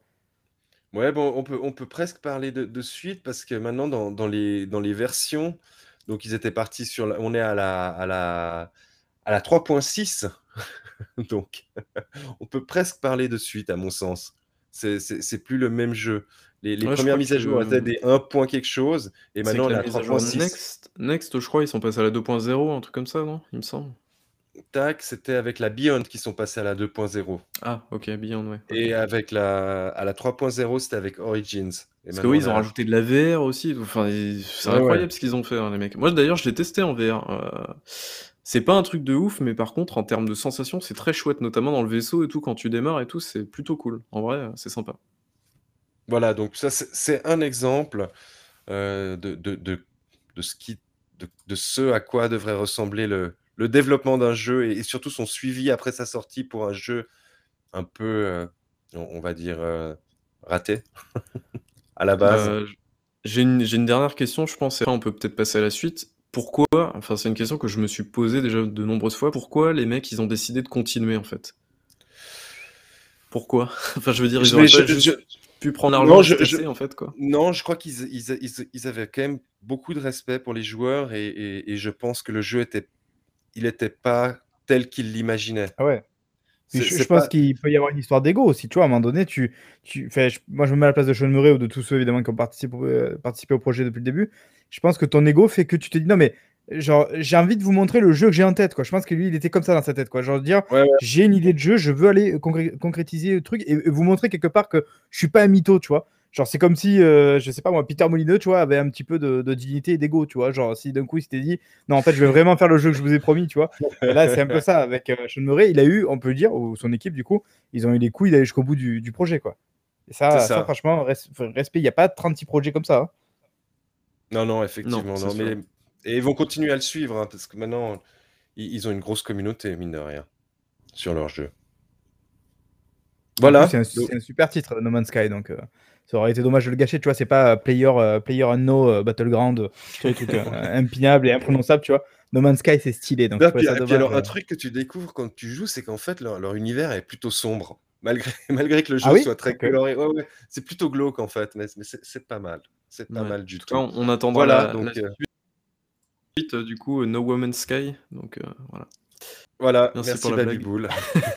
Alors, du coup, est-ce qu'on passe à la suite Je crois voilà. qu'on a deux jeux euh, dont on va donner. je précise bien notre avis et pas forcément des tests parce que nous tous ici n'avons pas forcément, euh, n'avons pas forcément fini les jeux en question. Donc, euh, exact. voilà. Et, vu que nous ne travaillons pas pour Jeux Vidéo Magazine, hein, on a quand même certaines obligations morales. Voilà. Alors, je sais pas pour lequel vous voulez commencer. il a déjà affiché Kena en sous-titre. Ah, ah ben, on, va on va commencer par Kena. Donc, alors, petit disclaimer. Moi, je ne l'ai pas terminé, Kena. moi, je n'ai pas joué. Je, vais être de terre. Et Baby, en tout cas, moi, j'y joue sur PC. Euh, Baby Bull, je ne sais pas sur quoi tu y joues. En tout cas, je sais que tu joues avec une manette euh, PlayStation. si je ne me ah. trompe pas, non, Baby Bull hein? Je n'en dirai pas plus. Voilà. Donc, je sais pas si tu pourras parler éventuellement des, des, fonctionnalités à la DualSense. enfin bref. Non, mais du coup, bah, moi j'ai terminé Kena, donc Bridge, c'est Bridge of Spirits et pas Bridges of Spirits d'ailleurs. Tu t'es planté dans le titre. je ne t'en veux pas, j'ai fait. Mais non, c'est pas les droits d'auteur, comme ça on est tranquille. non, mais bref, donc voilà, c'est du gameplay maison, du capture du gameplay maison. Voilà, c'est la nouveauté de cette nouvelle saison, c'est qu'on capture du gameplay maintenant, c'est incroyable, et on vous fait des et tout. donc voilà, c'est un jeu qui a été repéré l'année dernière, je crois, durant l'annonce euh, PlayStation 5, donc c'est un coup de monde parce que bah visuellement c'est quand même plutôt joli. Euh, c'est pas incroyablement beau par contre en termes, enfin c'est pas un film d'animation. C'est ça que je veux vous dire, c'est que voilà. Alors, durant les phases de gameplay, c'est pas du. Voilà. Euh, bah, alors, moi, moi, ce que je pensais, c'est que peut-être commencer par un petit résumé du jeu, par ce qu'il est, ce qu'il est pas, puis après peut-être qu'on va développer certains points. Je sais pas ce que tu en penses, ce que vous en pensez, messieurs. Euh, ouais. Ah bah, bah écoutez, moi j'ai rien demandé, j'ai pas joué au jeu, donc débrouillez-vous. Voilà. Donc euh, comme Babybull le disait, Kena est un jeu attendu suite à ses trailers, même si juste avant sa sortie, il s'est fait extrêmement discret. Kena est et, un, jeu. Et plus que ça, je trouve qu'il s'est fait défoncer, et ça, j'ai pas compris pourquoi. C'est-à-dire qu'en fait, je sais pas si vous avez remarqué ça, c'est un jeu évidemment qui a, qui a vachement buzzé quand il a été annoncé et tout. Et moi, le premier, franchement, euh, avec la DA et tout, super chaud, c'était super joli, tout ça. Et je sais pas ce qui s'est passé quelques semaines avant la sortie ou juste avant la sortie. Tout le monde disait Ah, tout bien, ça va être nul, ça va être un petit jeu, ça va pas être sympa et tout. Donc il y a une sorte d'effet qui se coule qui était vachement intéressant. Genre hype contre hype. Et puis finalement, bon, je vais pas spoiler, mais les retours sont plutôt bons en général. Peut-être moins bien chez nous, on verra. Mais, mais voilà, il y a eu une sorte d'effet qui se coule qui était. J'ai pas compris pourquoi les gens euh, avaient pris en grippe le jeu avant qu'il sorte, quoi. Je sais pas. C'est parce qu'ils n'avaient pas reçu leur clé. Oui, oui, il y a aussi ça, évidemment. voilà. Donc, alors, c'est un jeu qui n'est pas un triple A, c'est un double A. C'est un jeu d'action-aventure à la troisième personne dans un, dans un univers aux, inspirations euh, asiatiques. Kena est également très solide, tant au niveau technique qu'au niveau des, mécaniques de jeu. Et Kena est fait pour plaire au, plus grand nombre. Selon moi, il, remplit un, cahier des charges. Alors Kena est malheureusement également convenu pour moi au niveau du scénario ainsi qu'au niveau du gameplay. Et pour citer ce que, j'ai vu dans un, dans un texte anglo-saxon que je trouve assez juste, en fait, qui se rapproche assez de ce que je pense, il, est, il too safe et too familiar. Trop, ouais, trop familier dans, dans, ce qu'il fait. Alors, est-ce que Kenan n'est pas Kenan n'est pas très inventif? Kenan n'est pas un film d'animation Pixar pendant ses phases de gameplay. Et ouais, Kenan n'est pas tellement différenciable dans sa proposition globale euh, par rapport à d'autres productions de, qualité. Voilà. Donc ça, c'est. Est-ce que tu as des exemples euh, en tête là? Parce que j'avoue que moi, quand je vois Kena, j'ai pas un jeu qui me vient spécialement en tête, quoi. Mais je sais pas, c'est un jeu qui est, pour moi, qui est extrêmement bien fait, mais qui me laissera pas un, un souvenir euh, incroyable. À la, rigueur, euh, ça me fait penser un peu à ces jeux de plateforme, mais genre euh, début 2000, tu vois, genre les caméos, les trucs un peu comme ça. Mais genre, voilà. je trouve qu'aujourd'hui, on ne voit plus trop ces jeux-là. Donc, ça fait, si, il y a Ratchet et tout qui est revenu, mais je trouve ça cool justement de voir des jeux comme ça, moi. Est-ce que vous m'entendez là ou pas mon, mon Ouais, on t'entend là. de retour. Voilà. Ouais, non, justement, c'est euh, bah, euh, pour moi, quand j'ai joué au jeu, j'ai pensé directement à Jack and Daxter, par exemple, en termes de en termes de proposition de gameplay et tout, c'est exactement. C'est-à-dire qu'en fait, tu vas déambuler dans des pseudo gros couloirs. Alors, des fois, tu as des petites zones ouvertes. Et la plupart du temps, en fait, tu vas avoir des couloirs qui vont rediriger vers ça.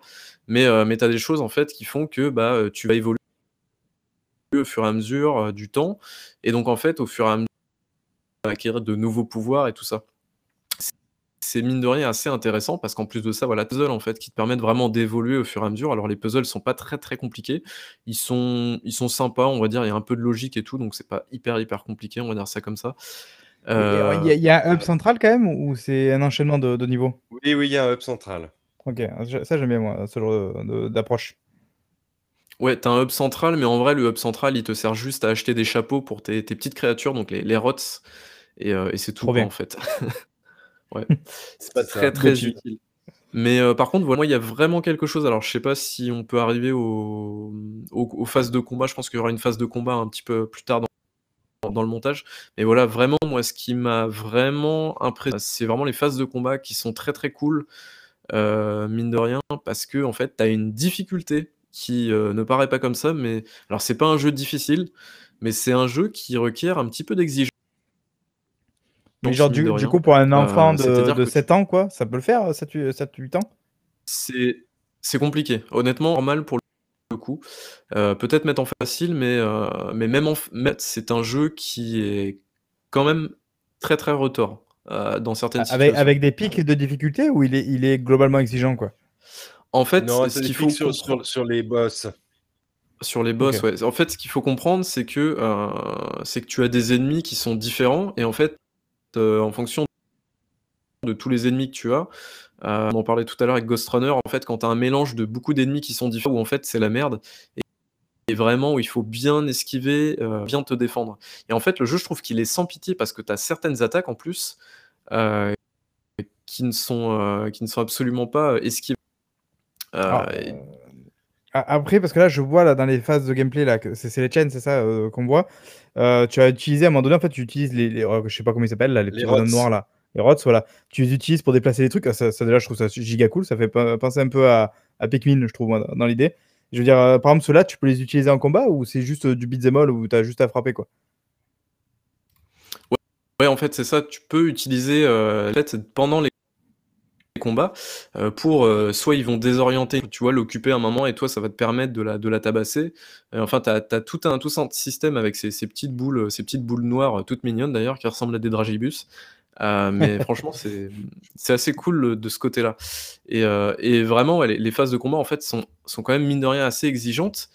Et ce qu'il faut vraiment se dire aussi, c'est que ton personnage ne prend pas de, de, puissance en fait au fur et à mesure. C'est-à-dire que tu vas avoir des ennemis de combattre, mais de l'autre côté, en fait, ton personnage, tu as des points de compétences qui vont te permettre, en fait, euh, bah, d'augmenter des compétences, mais pas, euh, pas la puissance de ton personnage, en fait.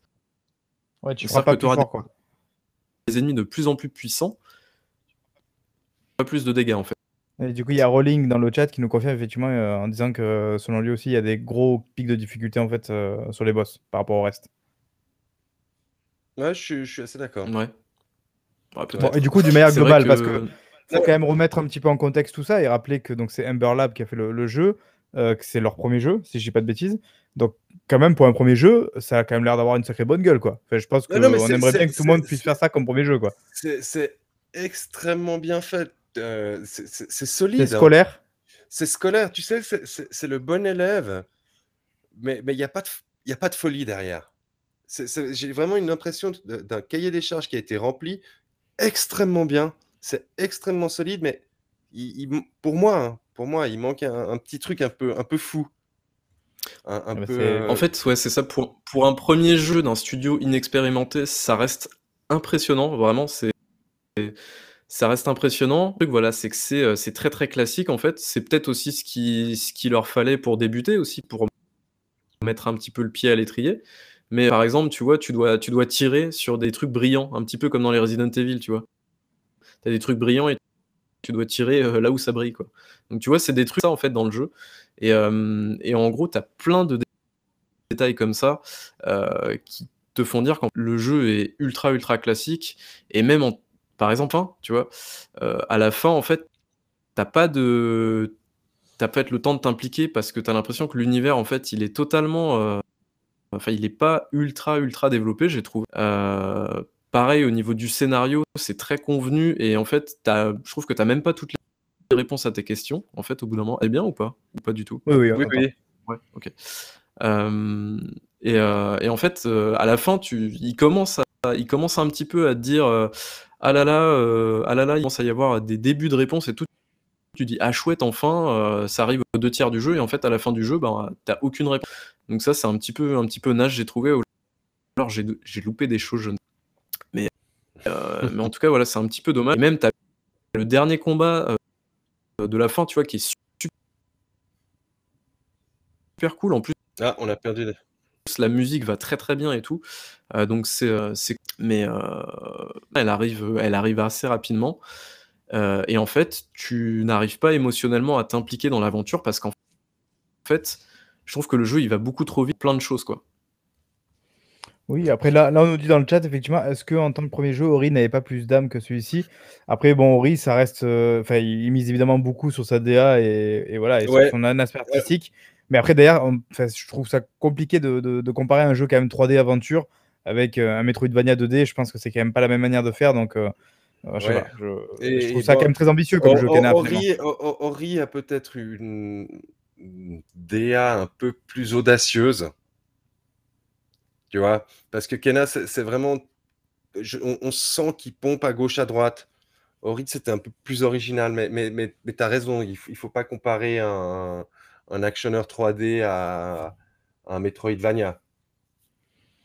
Bon, bah alors du coup, finalement, euh, est-ce que vous le conseillez? On parle d'un jeu qui est à 40 euros en débat Oui, si, les gens qui ont envie d'avoir un, bon jeu euh, action euh, à la troisième personne, allez-y. Mais moi, pour, pour, terminer, en fait, je citerai Luke Kem de PC Gamer qui, qui, résume assez bien mon ressenti au sujet du jeu. Alors, la, la, la, la citation sera en anglais, mais j'en fais volontiers la traduction. Il dit Ken has got the Hollywood's look down, but it's also got the Hollywood determination to play it safe. Donc, c'est très bien fait, mais c'est très safe. Ouais, mais est-ce que c'est un défaut? C'est peut-être ça, finalement, le débat. Euh, bah Plutôt que de faire des, choses euh, pas bien ou à moitié finies, euh, c'est pas bien d'avoir un jeu fini, au moins pour, tu vois, pour le premier jeu. Ouais, mais tu, vois, moi, ça faire les choses, quoi.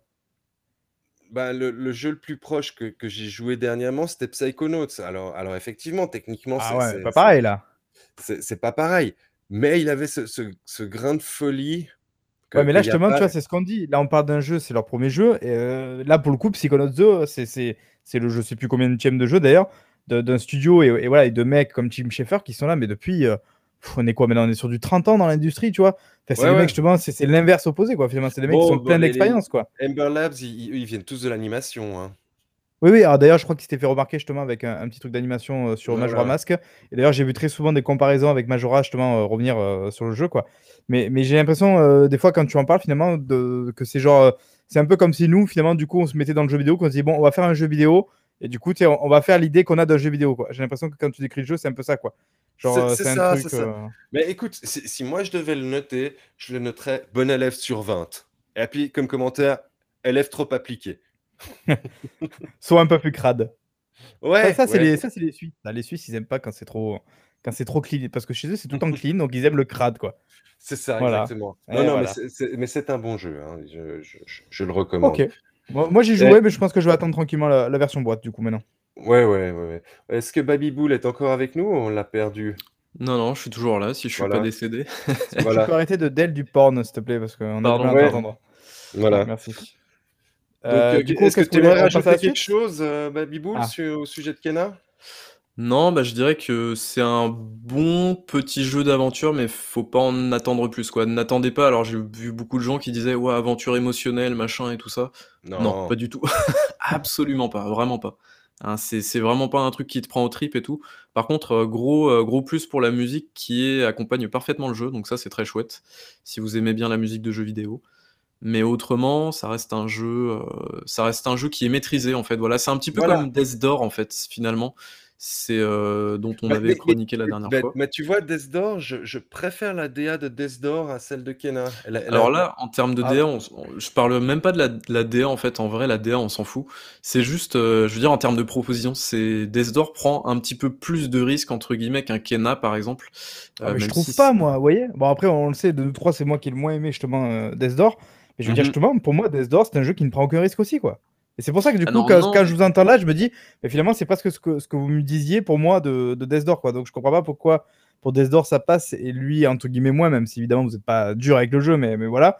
Je veux dire, Death Door, quelque part, tu vois, la DA, je la trouve pas plus originale en fait.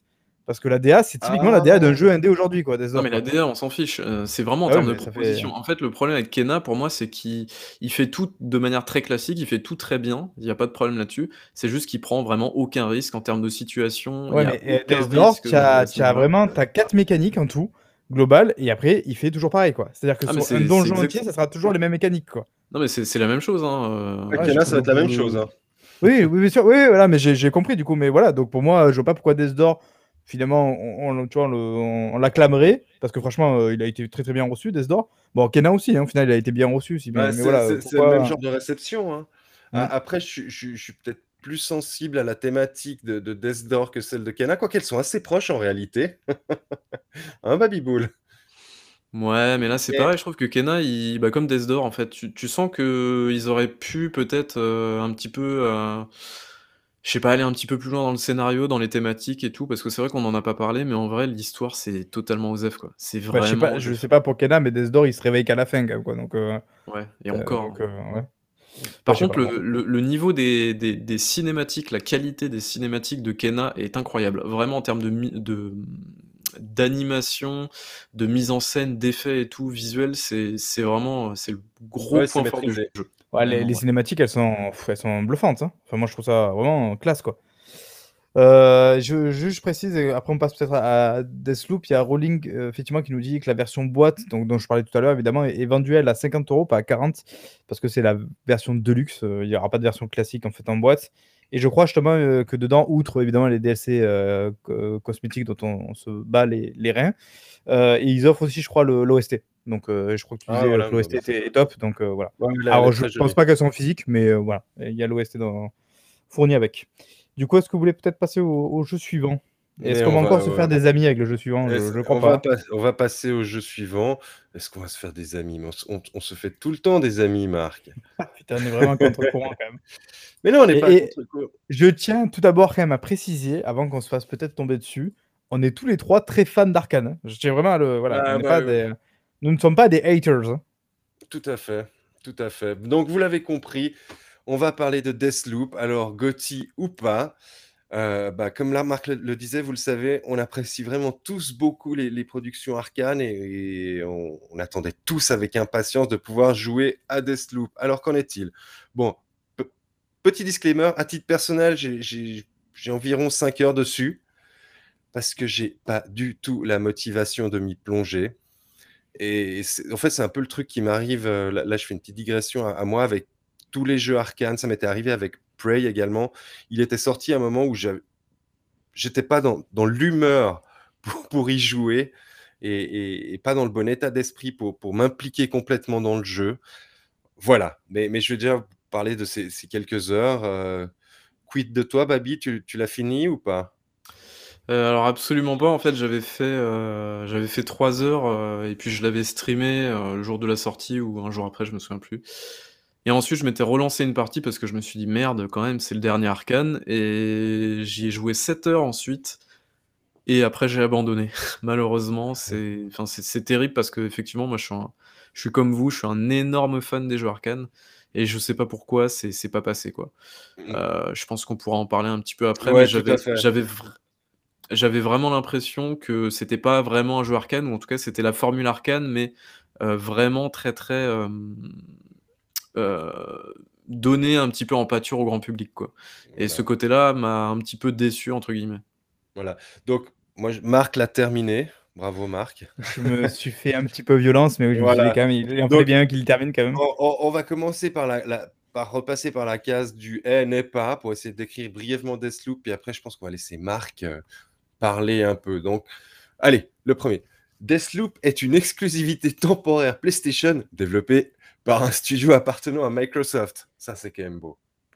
Mais un jeu qui, du coup, n'a pas été développé euh, avec le financement de Microsoft, du coup, quand même. Voilà, voilà, voilà tout, à euh, fait.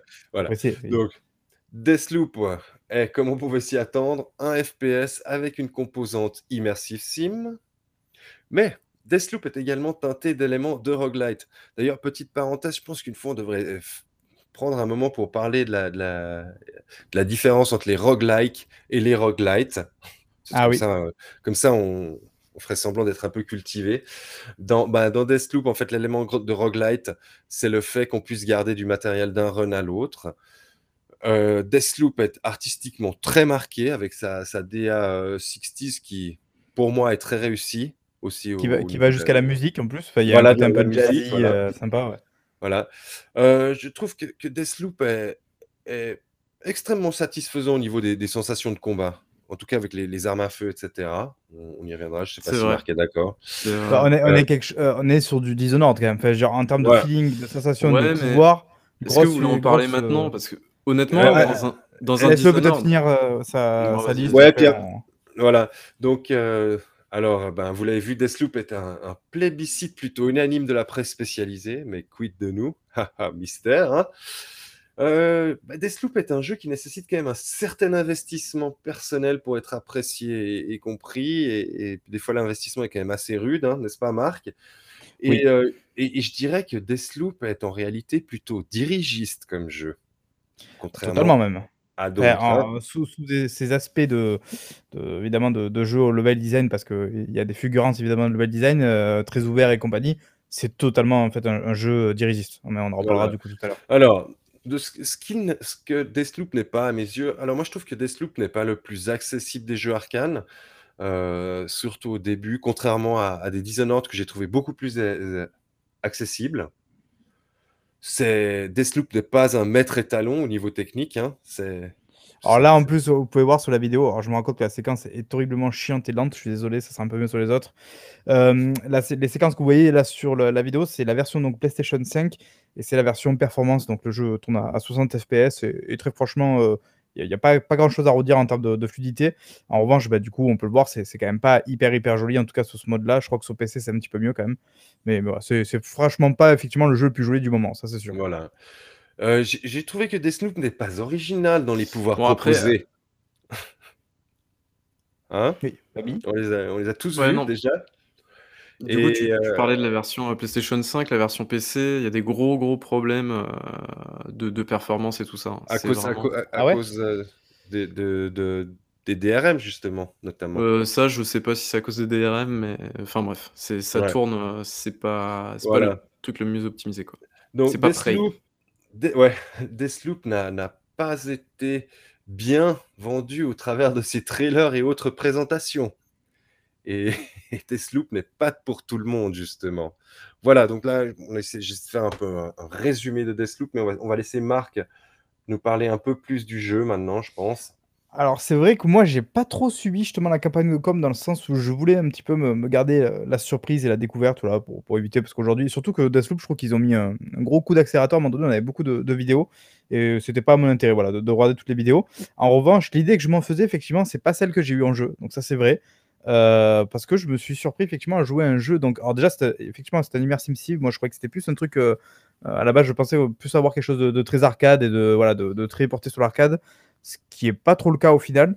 Euh, en revanche, là, donc c'est un immersive sim qui a en fait la particularité d'avoir, je crois que tu n'en as pas parlé, du coup, d'avoir une boucle c'est sa mécanique principale. Donc en fait, pour qu'on comprenne un peu euh, ce qu'est le jeu, effectivement, donc sur une base qui est très proche au premier, euh, au premier, aux premières vues euh, de Dishonored, donc notamment en termes de, feeling, de gameplay, de pouvoir et compagnie, parce que tu as dit les pouvoirs, effectivement, on les connaît en fait, finalement, hein, c'est un peu les pouvoirs qu'on peut retrouver sur Dishonored. C'est en fait surtout un jeu qui marche donc autour du mécanique de boucle, parce qu'en fait, on a quatre zones bien séparées et on a quatre temps. En fait, dans une journée, on a une journée entière qui est composée en quatre temps matin, midi, après-midi et soir. Et en fait, on a finalement une boucle entière pour pouvoir assassiner euh, huit cibles. C'est en fait le scénario du jeu. On a huit personnes assassinées sur une boucle entière. Donc, si vous avez bien suivi, sur une boucle, c'est-à-dire sur quatre temps différents. Donc, en fait, l'idée, ça va être de recommencer encore et encore et encore les boucles.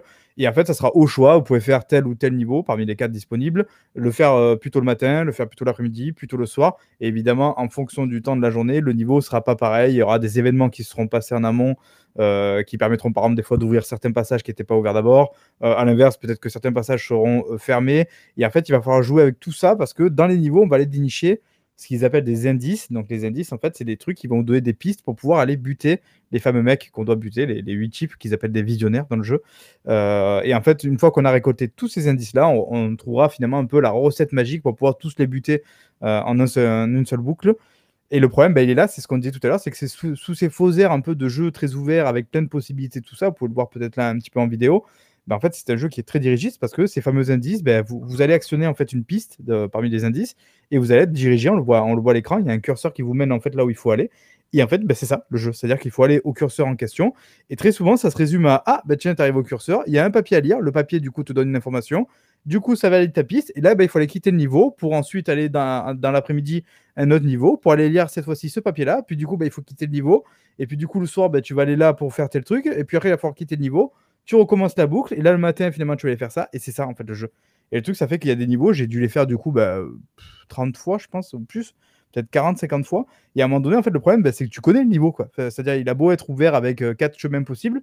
Le niveau, tu le connais par cœur. Donc, à un moment donné, tu, tu- tu te retrouves juste à rusher jusqu'à la, jusqu'à la cible d'objectif, à faire ce qu'il faut faire, puis repartir, euh, repartir aussi sec euh, sur, les couloirs. Quoi. Donc ben, là, du coup, on est très très éloigné de ce qu'on peut voir avec un Dishonored qui, qui te laisse vraiment en mode bah, écoute, à la fin du niveau, tu as une cible à buter, tu te débrouilles pour réussir à l'atteindre et pour le buter comme tu veux. Alors là, évidemment, on retrouve un peu ça parce a ces fameuses cibles à tuer et que tu peux quand même euh, réussir à les tuer, bah, si tu veux, en coup de couteau, avec un flingue ou avec, voilà, avec d'autres astuces aussi, des fois, par rapport au niveau, tout ça. Mais tu es quand même sur quelque chose de très très dirigiste. Quoi. Et je- c'est peut-être ça aussi qui vous a un peu sorti du trip, surtout, euh, je pense, Babi, parce que quelque part, tu m'as dit, ça ressemblait peut-être un peu finalement à Hitman. Quoi. Bah écoute, je, je me permets de t'interrompre. Et on a une excellente question de Pikachu qui, qui rejoint ce que tu viens de dire, Marc. En quoi c'est Ah oui, différent de ouais, Hitman Ben voilà, ben, moi je je- j'aime pas beaucoup Hitman, donc euh, je- justement à cause de ça, parce que j'ai pas la sensation d'être justement libre dans ce que je fais. Il faut que je suive finalement des, des scénarios, des rails prédéfinis. Et là, j'irai pas jusqu'à dire que j'ai quand même retrouvé cette sensation-là, mais c'est vrai que en fait, tu as l'impression que ben, le jeu, il faut absolument que tu fasses ça, sinon tu peux pas avancer dans l'histoire, quoi. Et ça, moi, ça m'a gavé parce que ben, c'est pas spécialement ce que j'attendais du jeu, quoi. Euh, mais après, à l'inverse, des fois, je, je réfléchissais, je me disais quand même, si jamais ils sont arrivés à, à faire cette mécanique-là, je pense qu'ils ont essayé plein de trucs et qui se sont dit c'est peut-être pas non plus gérable de juste lâcher le mec dans le, le niveau et genre débrouille-toi quoi. Oui, non, mais que- ça, ça a dû être un vrai casse-tête aussi à faire, Mm. hein, ça c'est clair. hein. Parce que vu qu'il faut buter, alors vous n'êtes pas allé jusqu'au bout du coup, mais vu qu'il faut quand même buter donc 8 mecs dans une même boucle, c'est-à-dire que du coup il faut buter euh, avec un maximum de, de 4 fois les 8 mecs, c'est-à-dire que du coup il faut trouver des astuces pour pouvoir buter plusieurs mecs en même temps sur certaines zones.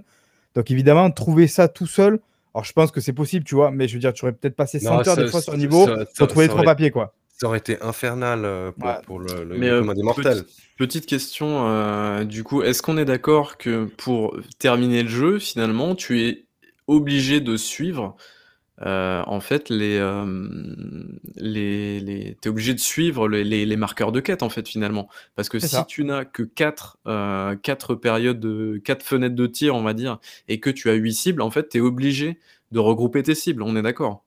Ça. pour faire le fameux d'une pierre deux coups donc si tu veux en fait, faire si tu du- veux, une fois que tu as fait tous tes indices, c'est-à-dire qu'une fois que tu as suivi toutes les pistes une à une, et en fait, au bout d'un moment, tu arrives à la fin, ils te disent genre c'est terminé, tu, vois, tu sais que tu es arrivé au bout de, de la piste. Si tu veux, ça, après, une fois que tu as fait tout ça, ça débloque une, une ultime piste, et là, il faut suivre à la lettre la piste pour tuer les 8 mecs, quoi. C'est-à-dire que même finalement, là, t'as pas la liberté de tuer les 8 mecs comme tu veux, quoi. Moi, c'est vraiment ça qui m'a dérangé dans le jeu, c'est enfin, t'as vraiment pas l'impression de en fait, c'est ça la grosse différence avec un Hitman, c'est qu'un Hitman, t'es dans t'es largué dans un niveau et en fait, t'as plusieurs cibles à tuer, mais si la cible, tu la croises au détour d'un truc, bah, en fait, y a pas de problème, tu peux la tuer, il y a y a pas de problème. Alors que là, en fait, t'es complètement limité par le le fait que, heu, bah, en fait, heu, tu limité par les par le matin, la le le midi, l'après-midi, le soir et et tu limité par ton timing, en fait et c'est là où je trouve c'est quand même tout à fait chiant. possible. Euh, Si tu veux, théoriquement, c'est quand même tout à fait possible de tomber entre guillemets par hasard sur la cible, même si évidemment, c'est jamais Ouais. vraiment une cible cachée euh, au milieu d'une foule. Enfin, si, quoi qu'il y en a un ou deux d'ailleurs qui jouent un petit peu avec ça. Mais je veux dire, moi, ça m'est arrivé de faire, euh, de jouer dans un niveau et d'un coup, genre, de, de voir marquer euh, visionnaire assassiné. j'ai- Ah, ah, merde, tu vois, genre, je j'avais pas percuté qu'en fait, c'était le, mec, tu vois, qu'il fallait buter, quoi. Mais parce que si tu veux, c'est parti en couille. Et d'ailleurs, là, je trouve que le jeu s'en sort plutôt bien dans ces phases-là, où ça part en couille, où ça, ça tire dans tous les sens. Là, je trouve d'un coup, le, on va dire, l'intuitivité du gameplay, et il fait que c'est quand même super cool. Même quand ça part en sucette, je crois que tu me Par dis contre, aussi, ouais. C'est Ouais, super cool. C'est euh, que c'est ça- c'est là où j'aimerais, euh, voilà, je suis en train de descendre un petit peu le jeu, mais en vrai, par rapport à un Dishonored, par exemple, euh, je trouve que le jeu est beaucoup plus permissif, euh, enfin pas permissif, mais beaucoup moins frustrant, par exemple, qu'un Dishonored ou un Prey. Dans les Par combats, exemple, un- effectivement. Ouais, dans un Dishonored, par exemple, dès que tu te fais repérer, en fait, t'as envie que d'une seule chose, c'est de recharger ta partie, en fait. Là, Ouais. exactement, quand tu te fais repérer, en fait, tu t'en fous parce que euh, t'as l'impression que le jeu a envie de te dire, mais vas-y, si t'as envie de te déchaîner, fais-le, parce que t'as des outils qui sont là pour. Dans Dishonored, t'avais un gun, mais c'était un gun en combat rapproché. Là, t'as plus d'armes à feu. tu as une machette qui est chouette à utiliser, tu as un gros kick aussi, un gros coup de pied que tu peux utiliser qui est très très fun à, jouer aussi. et en fait, tu as vraiment l'impression que bah, en fait, si tu fails ton infiltration, il bah, n'y a pas de problème, tu peux y aller en bourrin et le jeu est prévu pour ça. Et ça fonctionne très très bien. Et pour le coup, je trouve que le jeu, il mène très très bien sa barque à ce niveau-là. Et c'est beaucoup moins frustrant, par exemple, qu'un Dishonored. Euh, au niveau des combats quoi. Donc ça c'est plutôt un, point à soulever qui est, qui est assez cool. En fait c'est un jeu qui est fun en fait. Si vraiment tu, tu veux jouer au jeu euh, en mode très très fun, bah en fait tu peux et ça pose aucun problème quoi. Si tu as envie de vider tout un quartier entier, tu peux le faire. Ça m'arrive d'ailleurs. Moi, j'ai fait des parties où, bah, du coup, euh, j'ai trouvé ça fun. Donc, j'ai vidé effectivement tout le quartier. Surtout que d'ailleurs, ça te permet quand même de fouiller un peu plus parce que, au-delà évidemment des, indices, donc des missions principales, tu as aussi euh, des pistes pour aller trouver. Euh, ils appellent ça les pistes arsenal. En fait, c'est pour aller trouver des, armes un petit peu légendaires, plus spéciales, tout ça. Celles-ci, d'ailleurs, sont un petit peu plus libres. C'est moins guidé que, les, que les visionnaires, même si ça reste globalement un petit peu indiqué, quoi. Mais si tu veux, par exemple, typiquement, là, la dernière que j'avais faite, tu arrives dans, un endroit où il faut trouver 4, quatre batteries en fait à mettre, sinon tu peux pas ouvrir la porte. Donc là, c'est à toi dans le niveau d'aller chercher en fait les batteries.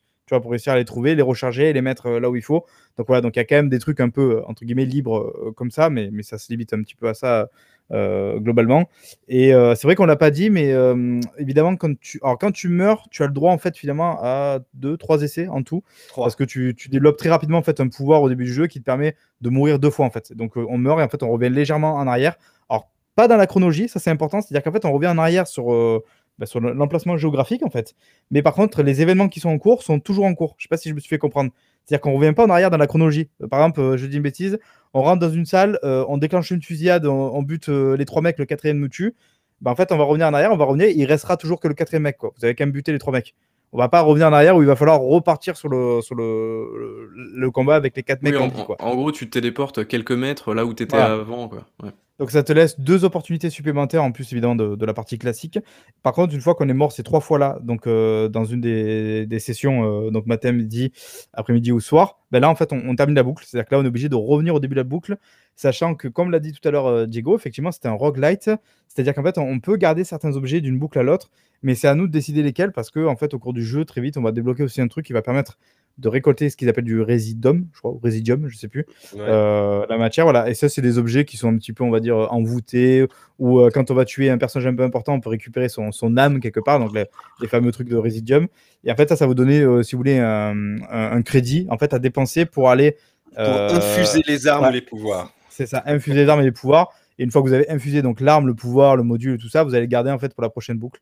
Donc euh, c'est comme ça, c'est comme ça que ça marche. C'est plutôt bien. Je trouve que ça fonctionne bien. Il y a un côté du coup un peu RPG, un peu un peu sympa. Pareil pour les pouvoirs en fait, vous avez pour le personnage 4 euh, quatre emplacements pour pouvoir mettre des pouvoirs un peu spécifiques.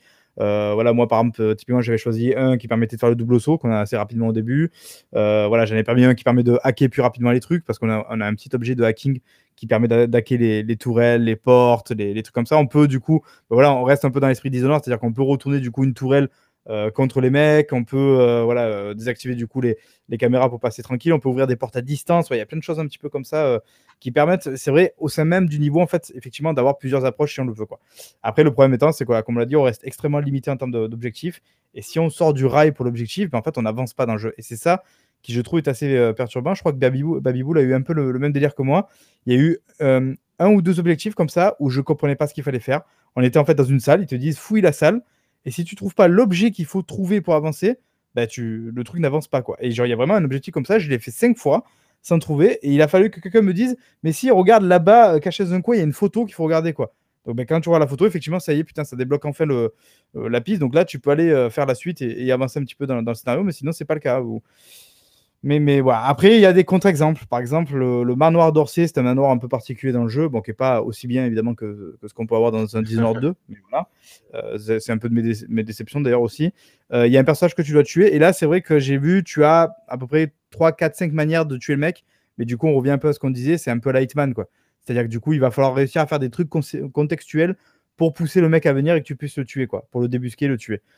Donc, quoi. Moi, c'est globalement ma déception, alors que le jeu a été quand même extrêmement bien reçu. Hein. On parle de. C'est des 9 sur 10, des 10 sur 10 et tout. Moi, je trouve qu'à côté d'un Dishonored, ben, je comprends ce qu'ils ont voulu faire. Je comprends qu'il y ait une idée. Ça fait un peu spin-off quand même de Dishonored, quand même, on va pas se mentir.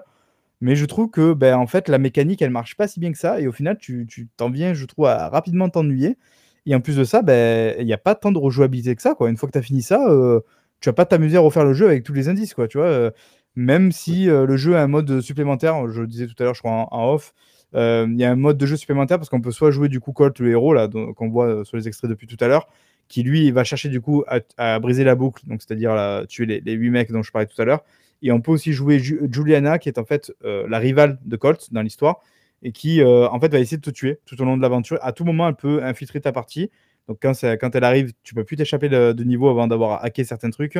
Elle va débarquer, donc soit elle te tue, soit tu la tues. au début, c'est un peu surprenant, mais en fait, rapidement, c'est assez simple à gérer. Et, en plus de ça, ben, toi, tu peux l'incarner en fait. Ce personnage-là, tu peux, dans un autre mode, jouer Juliana pour aller envahir les autres mecs, notamment les autres joueurs en ligne, et pour les emmerder dans leur truc. Ça, c'est relativement cool. Ça permet de, diversifier un petit, peu le, un petit peu le mode de jeu, mais je veux dire, voilà, c'est l'idée. quoi. Voilà, bon, je pense qu'on a, on a, fait un peu le, tour de Deathloop. Alors, bon, moi, ma, conclusion, je vais être franc, ça a l'air bien comme, comme, comme un jeu arcane, mais il sort pas au bon moment pour moi, sur 20. je le, ferai à un moment donné. Mais euh, Et encore que je, trouve que, tu vois, du coup, paradoxalement, tu dois pas autant t'impliquer qu'un Dishonored ou même le peu que j'ai pu voir de près, tu dois pas autant t'impliquer que cela, tu vois. Alors que, quelque part, tu es, complètement dirigé, donc au final. Euh, ouais, ouais, ouais. Près, il demandait quand même pas mal d'investissement. Ouais, parce qu'il fallait réfléchir vraiment à comment passer les trucs et tout. Là, tu vois, au final, vu qu'il te dit, ah, il te dit grossièrement comment il faut faire, au final, je pense que tu peux plus ou moins rusher le jeu en fait. Quoi. Mais vraiment faire que les objectifs. Quoi. je pense que c'est pour ça que ça, ça a plu à. C'est pour ça qu'il a eu des bonnes notes aussi. C'est parce que c'est un jeu qui est plus dirigiste que les Dishonored. C'est un Pour moi, c'est un immersive sim grand public. C'est pas péjoratif. C'est juste que c'est un jeu qui te tient beaucoup plus par la main qu'un Dishonored ou qu'un Prey. Et du coup, bah, en fait, euh, je pense que c'est ce qui a beaucoup plu euh, aux journalistes et aux testeurs, entre guillemets. C'est que voilà, tu es, vraiment dans ton petit cocon et le jeu t'indique où tu dois aller. Et, euh, et c'est pas, pas un mal, quoi. Mais c'est juste que, bah, en fait, je pense que c'est pas ce que moi, en tout cas, j'attendais d'un jeu, d'un immersive sim d'Arkane. C'est pas ça, quoi. Bah, Après, j'ai pas joué à 12 minutes, par exemple, mais tu vois, j'ai l'impression qu'on a eu un peu les les retours que moi j'ai pu voir de 12 minutes, j'ai l'impression un peu de m'y retrouver par rapport à Deathloop, dans le sens où, en fait, tu commences le jeu, il y a un énorme tuto qui est très long. Vraiment, il dure, je crois, deux heures, le tuto à peu près.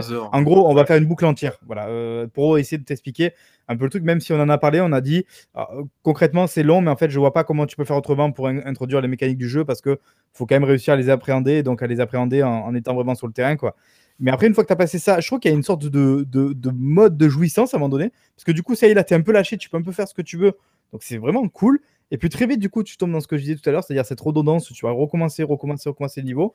Et là, du coup, bah, j'ai l'impression de vivre un peu justement ce que j'avais pu lire sur 12 minutes, où au début, tu es un peu euh, en, joué, puis en fait, quand tu te rends compte que tu refais, refais, refais, refais le truc. Ouais, t'as bah, l'euphorie de la découverte, et quand tu commences à comprendre les mécaniques et à te dire, ah putain, il va falloir que je fasse ça, que je refasse une énième fois ça, là, en fait, le jeu devient frustrant et peut-être même enfin, chiant, quoi. D'ailleurs, typiquement, j'ai un exemple pour vous dire voilà, à quel point ça peut être redondant à un moment donné. Il y a, y a une, euh, un objectif dans un niveau, euh, donc un niveau très, très, très, spécifique, il faut aller à un certain moment de la journée. Et quand tu vas là, en fait, tu as, euh, si tu veux, tu as un tableau de bord qui s'ouvre avec quatre boutons.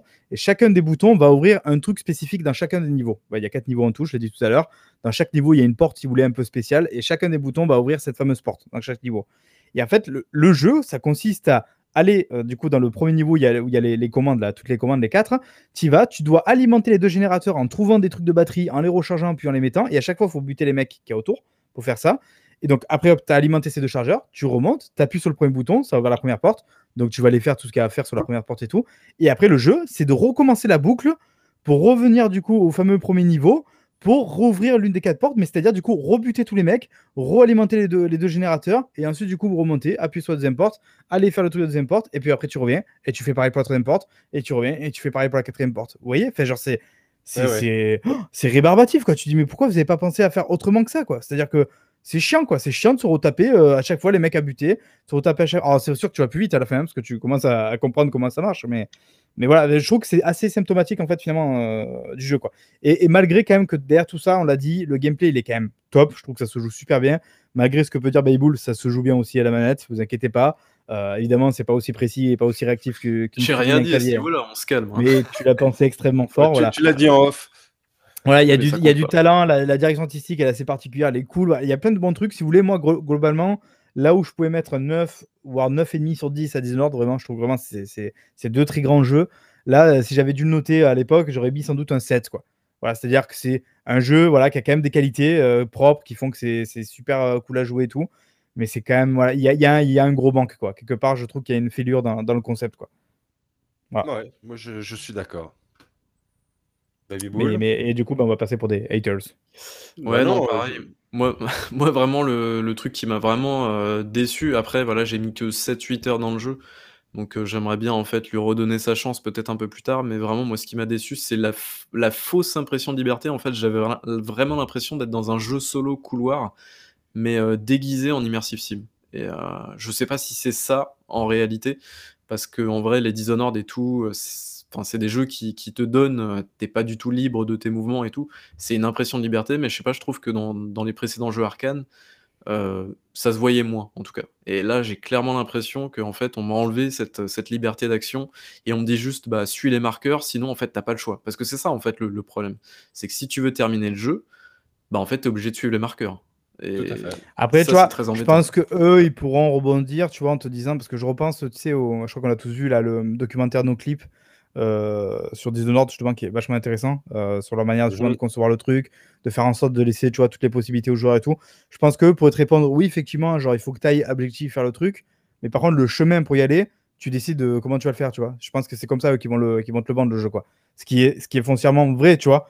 Mais euh, vu que comme on l'a dit, il y a que 4 niveaux qui sont quand même pas non plus d'une densité folle, c'est-à-dire que tu n'as pas non plus quand même 15 chemins pour aller à chaque fois à chaque endroit.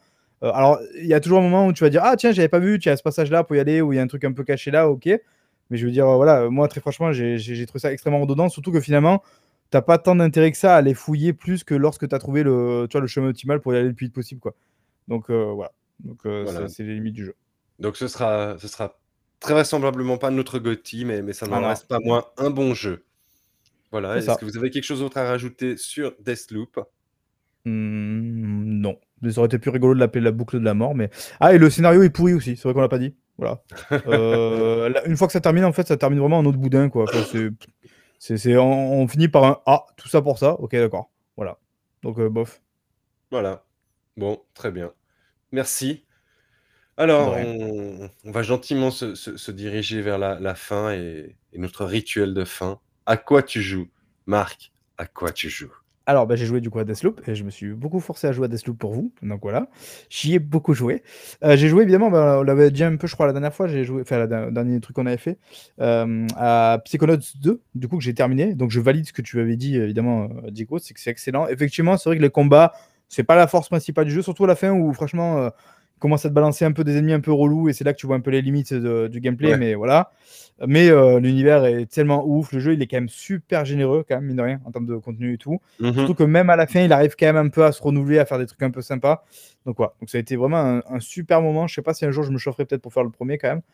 Et après, bah, du coup, bah, là, maintenant que j'ai terminé, euh, donc celui-là que j'ai terminé, euh, Psychonaut 2, bah, du coup, je joue maintenant à Ghost Runner, voilà, sur, vos conseils aussi, parce que vous m'y aviez euh, chaudement Marc, tu es en train de me montrer que tu as bon goût au fond. Au final, tu vois, comme quoi. Mais non, posez-vous des questions. Peut-être qu'au final, c'est moi qui ai toujours eu bon goût. Mais voilà, non, non, j'ai attendu, en fait, j'attendais la version euh, optimisée pour console, voilà. Parce que je sais que Babi m'avait chaudement conseillé, il m'a dit non, n'y joue pas sur PC, ça vaut pas le coup. Je y sur console.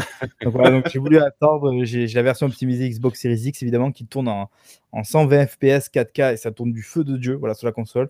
Et en plus, franchement, je trouve ça même très joli encore mm, pour le, mode voilà, 120 FPS. Euh, et voilà, et c'est génial. Donc, moi, je, je, me régale, je jouais à ce jeu. En plus, c'est 30 euros en boîte, je trouve que franchement, c'est très correct. Donc euh, voilà. C'est, je, et je crois que c'est tout. J'ai joué qu'à ça en fait, donc euh, je vous laisse après parler. Voilà, Baby Bull. On a perdu Baby Bull. Euh, oui, non, j'essaie de retrouver la fenêtre pour me démuter. Pikachu qui nous dit qu'il joue à Kena et Diablo 2 Remastered. Ah, effectivement, c'est vrai qu'il est sorti ce, machin-là. Là. d'ailleurs, on m'a dit que Diablo 2, il n'était pas jouable en local à plusieurs. et ça, je trouve ça dommage, parce que le 3, c'est le cas, je crois. Donc, mon frère, justement, me disait, ah, il voulait l'acheter pour jouer avec ses enfants, mais en fait, il peut pas. Donc voilà, je, trouvais ça nul. je, voulais faire un coup de gueule. Très bien. Merci beaucoup. Alors moi j'ai joué à Game Deck du coup euh, que, que j'ai lancé. Euh, je trouve l'univers vraiment très chouette. Donc c'est un CRPG euh, dans un univers cyberpunk qui est quand même très chouette. Il y a absolument zéro combat. Voilà, vous combattez avec des mots. Est-ce que c'est pas quand même une, une révolution ce machin-là? Euh, non, ça reste quand même assez chouette en termes d'ambiance et tout, donc euh, je ne l'ai pas terminé. Je pense, je pense que c'est un jeu qui, qui, reste quand même assez massif. Donc je vais peut-être pas non plus me, me forcer à, à le faire, je le ferai un petit peu plus tard parce qu'il y a bien d'autres jeux à faire. Euh, sinon, je me suis relancé dans World War Z Aftermath, du coup, qui, Oh, est, bien joué qui est sorti la semaine dernière avec un pote. Et en vrai, c'est toujours trop bien comme jeu. je- J'adore ce jeu. C'est vraiment. Alors, enfin, alors, je, je vais t'interrompre. Marc, c'est mieux que Back for Blood. Voilà. Non, c'est sympa comme jeu, mais c'est pas non plus incroyable, quoi. Non, c'est pas incroyable, mais c'est un Alors, bon je sais qui se, pas. qui se prend pas la tête, quoi. C'est c'est ça que je veux dire. C'est euh, non après le Aftermath, en fait, c'est juste une version GOTY++. Voilà, c'est juste un rebranding à la Euh, con puis, qu'ils puis t'as la, la vue FPS surtout. Ouais, non, non, merci, ça c'est ignoble. Euh, mais voilà. Après, j'ai joué à d'autres jeux, mais bon, voilà. Euh, si par contre, peut-être un, un fait d'armes, euh, voilà, que, que pour, pour ma culture jeux vidéo, j'ai lancé pour la première fois de ma vie Darkest Dungeon. Oh Et vraiment, je, je trouve l'univers et l'ambiance et tout, c'est vraiment super cool. Donc, du coup, j'ai fait le premier donjon et tout. Je me suis dit, eh, mais en fait, c'est facile ce jeu et tout.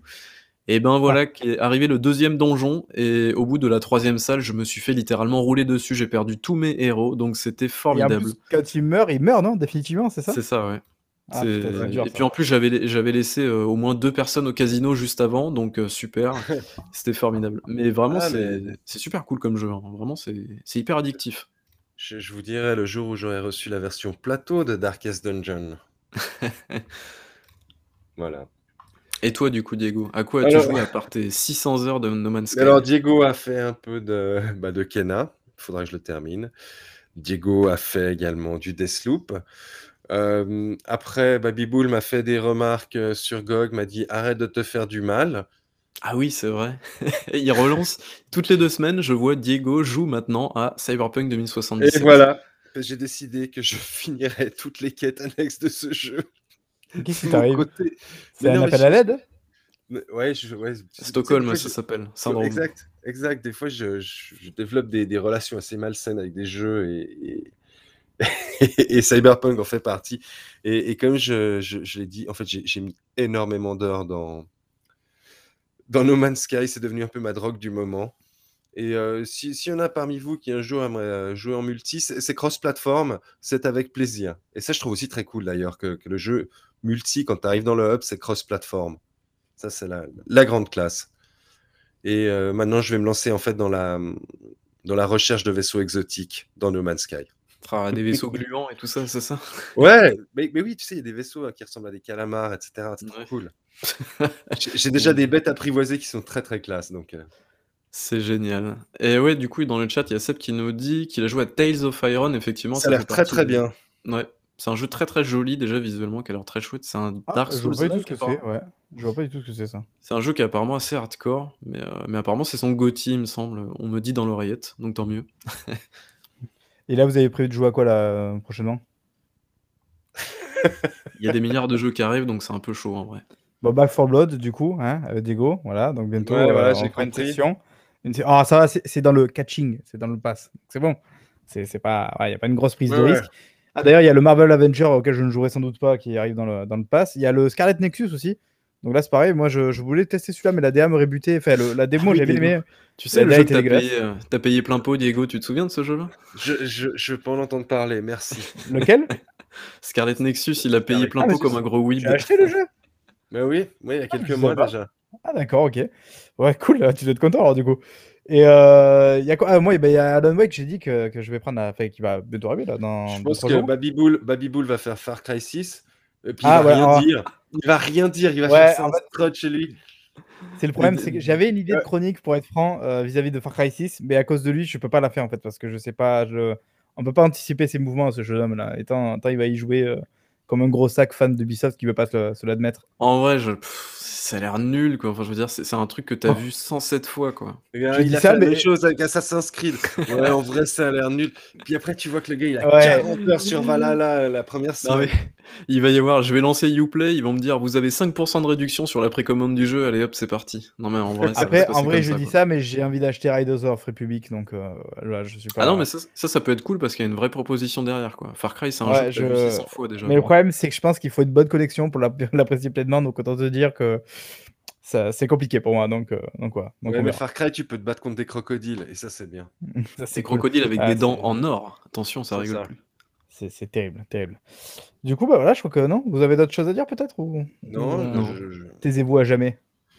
Taisez-vous à jamais. Far Cry 6, c'est le 5 avec un nouveau skin. Mais non, il y a les DLC avec les vilains. On veut le DLC avec Ah oui, les vilains. ouais. Et moi, je veux, je veux surtout le lance-disque Macarena. hein. C'est vraiment ça qui me fait vendre le jeu. Incroyable ce truc. Et puis n'oubliez pas, ce n'est pas un jeu politique, surtout, très important. Du fun, du fun, du fun. Voilà. C'est tellement fun, ouais. Isn't it, Laurent? Bon, bah écoutez, mais du Voilà. coup, on se dit à dans deux semaines, a priori, si tout se passe bien, de- dans ce nouveau rendez-vous le, le jeudi, qui, est, qui a, vous le verrez d'ailleurs, qui a attiré les foules ce soir. Donc c'est, c'était un choix extrêmement judicieux, je pense. Mais, mais vous le savez, hein, vous savez tous, Colanta le mardi, donc euh, on peut pas. On peut pas Voilà. euh, Duncast, voilà. Bon, bah Diego, je te laisse conclure, c'est toi l'animateur principal quand même. Bah, je, je remercie toutes les personnes qui étaient avec nous dans le chat en live ce soir. Je remercie Baby Bull. Je remercie Marc d'avoir été là. Et je vous dis à bientôt. Ciao, ciao. Ciao, ciao. Ciao.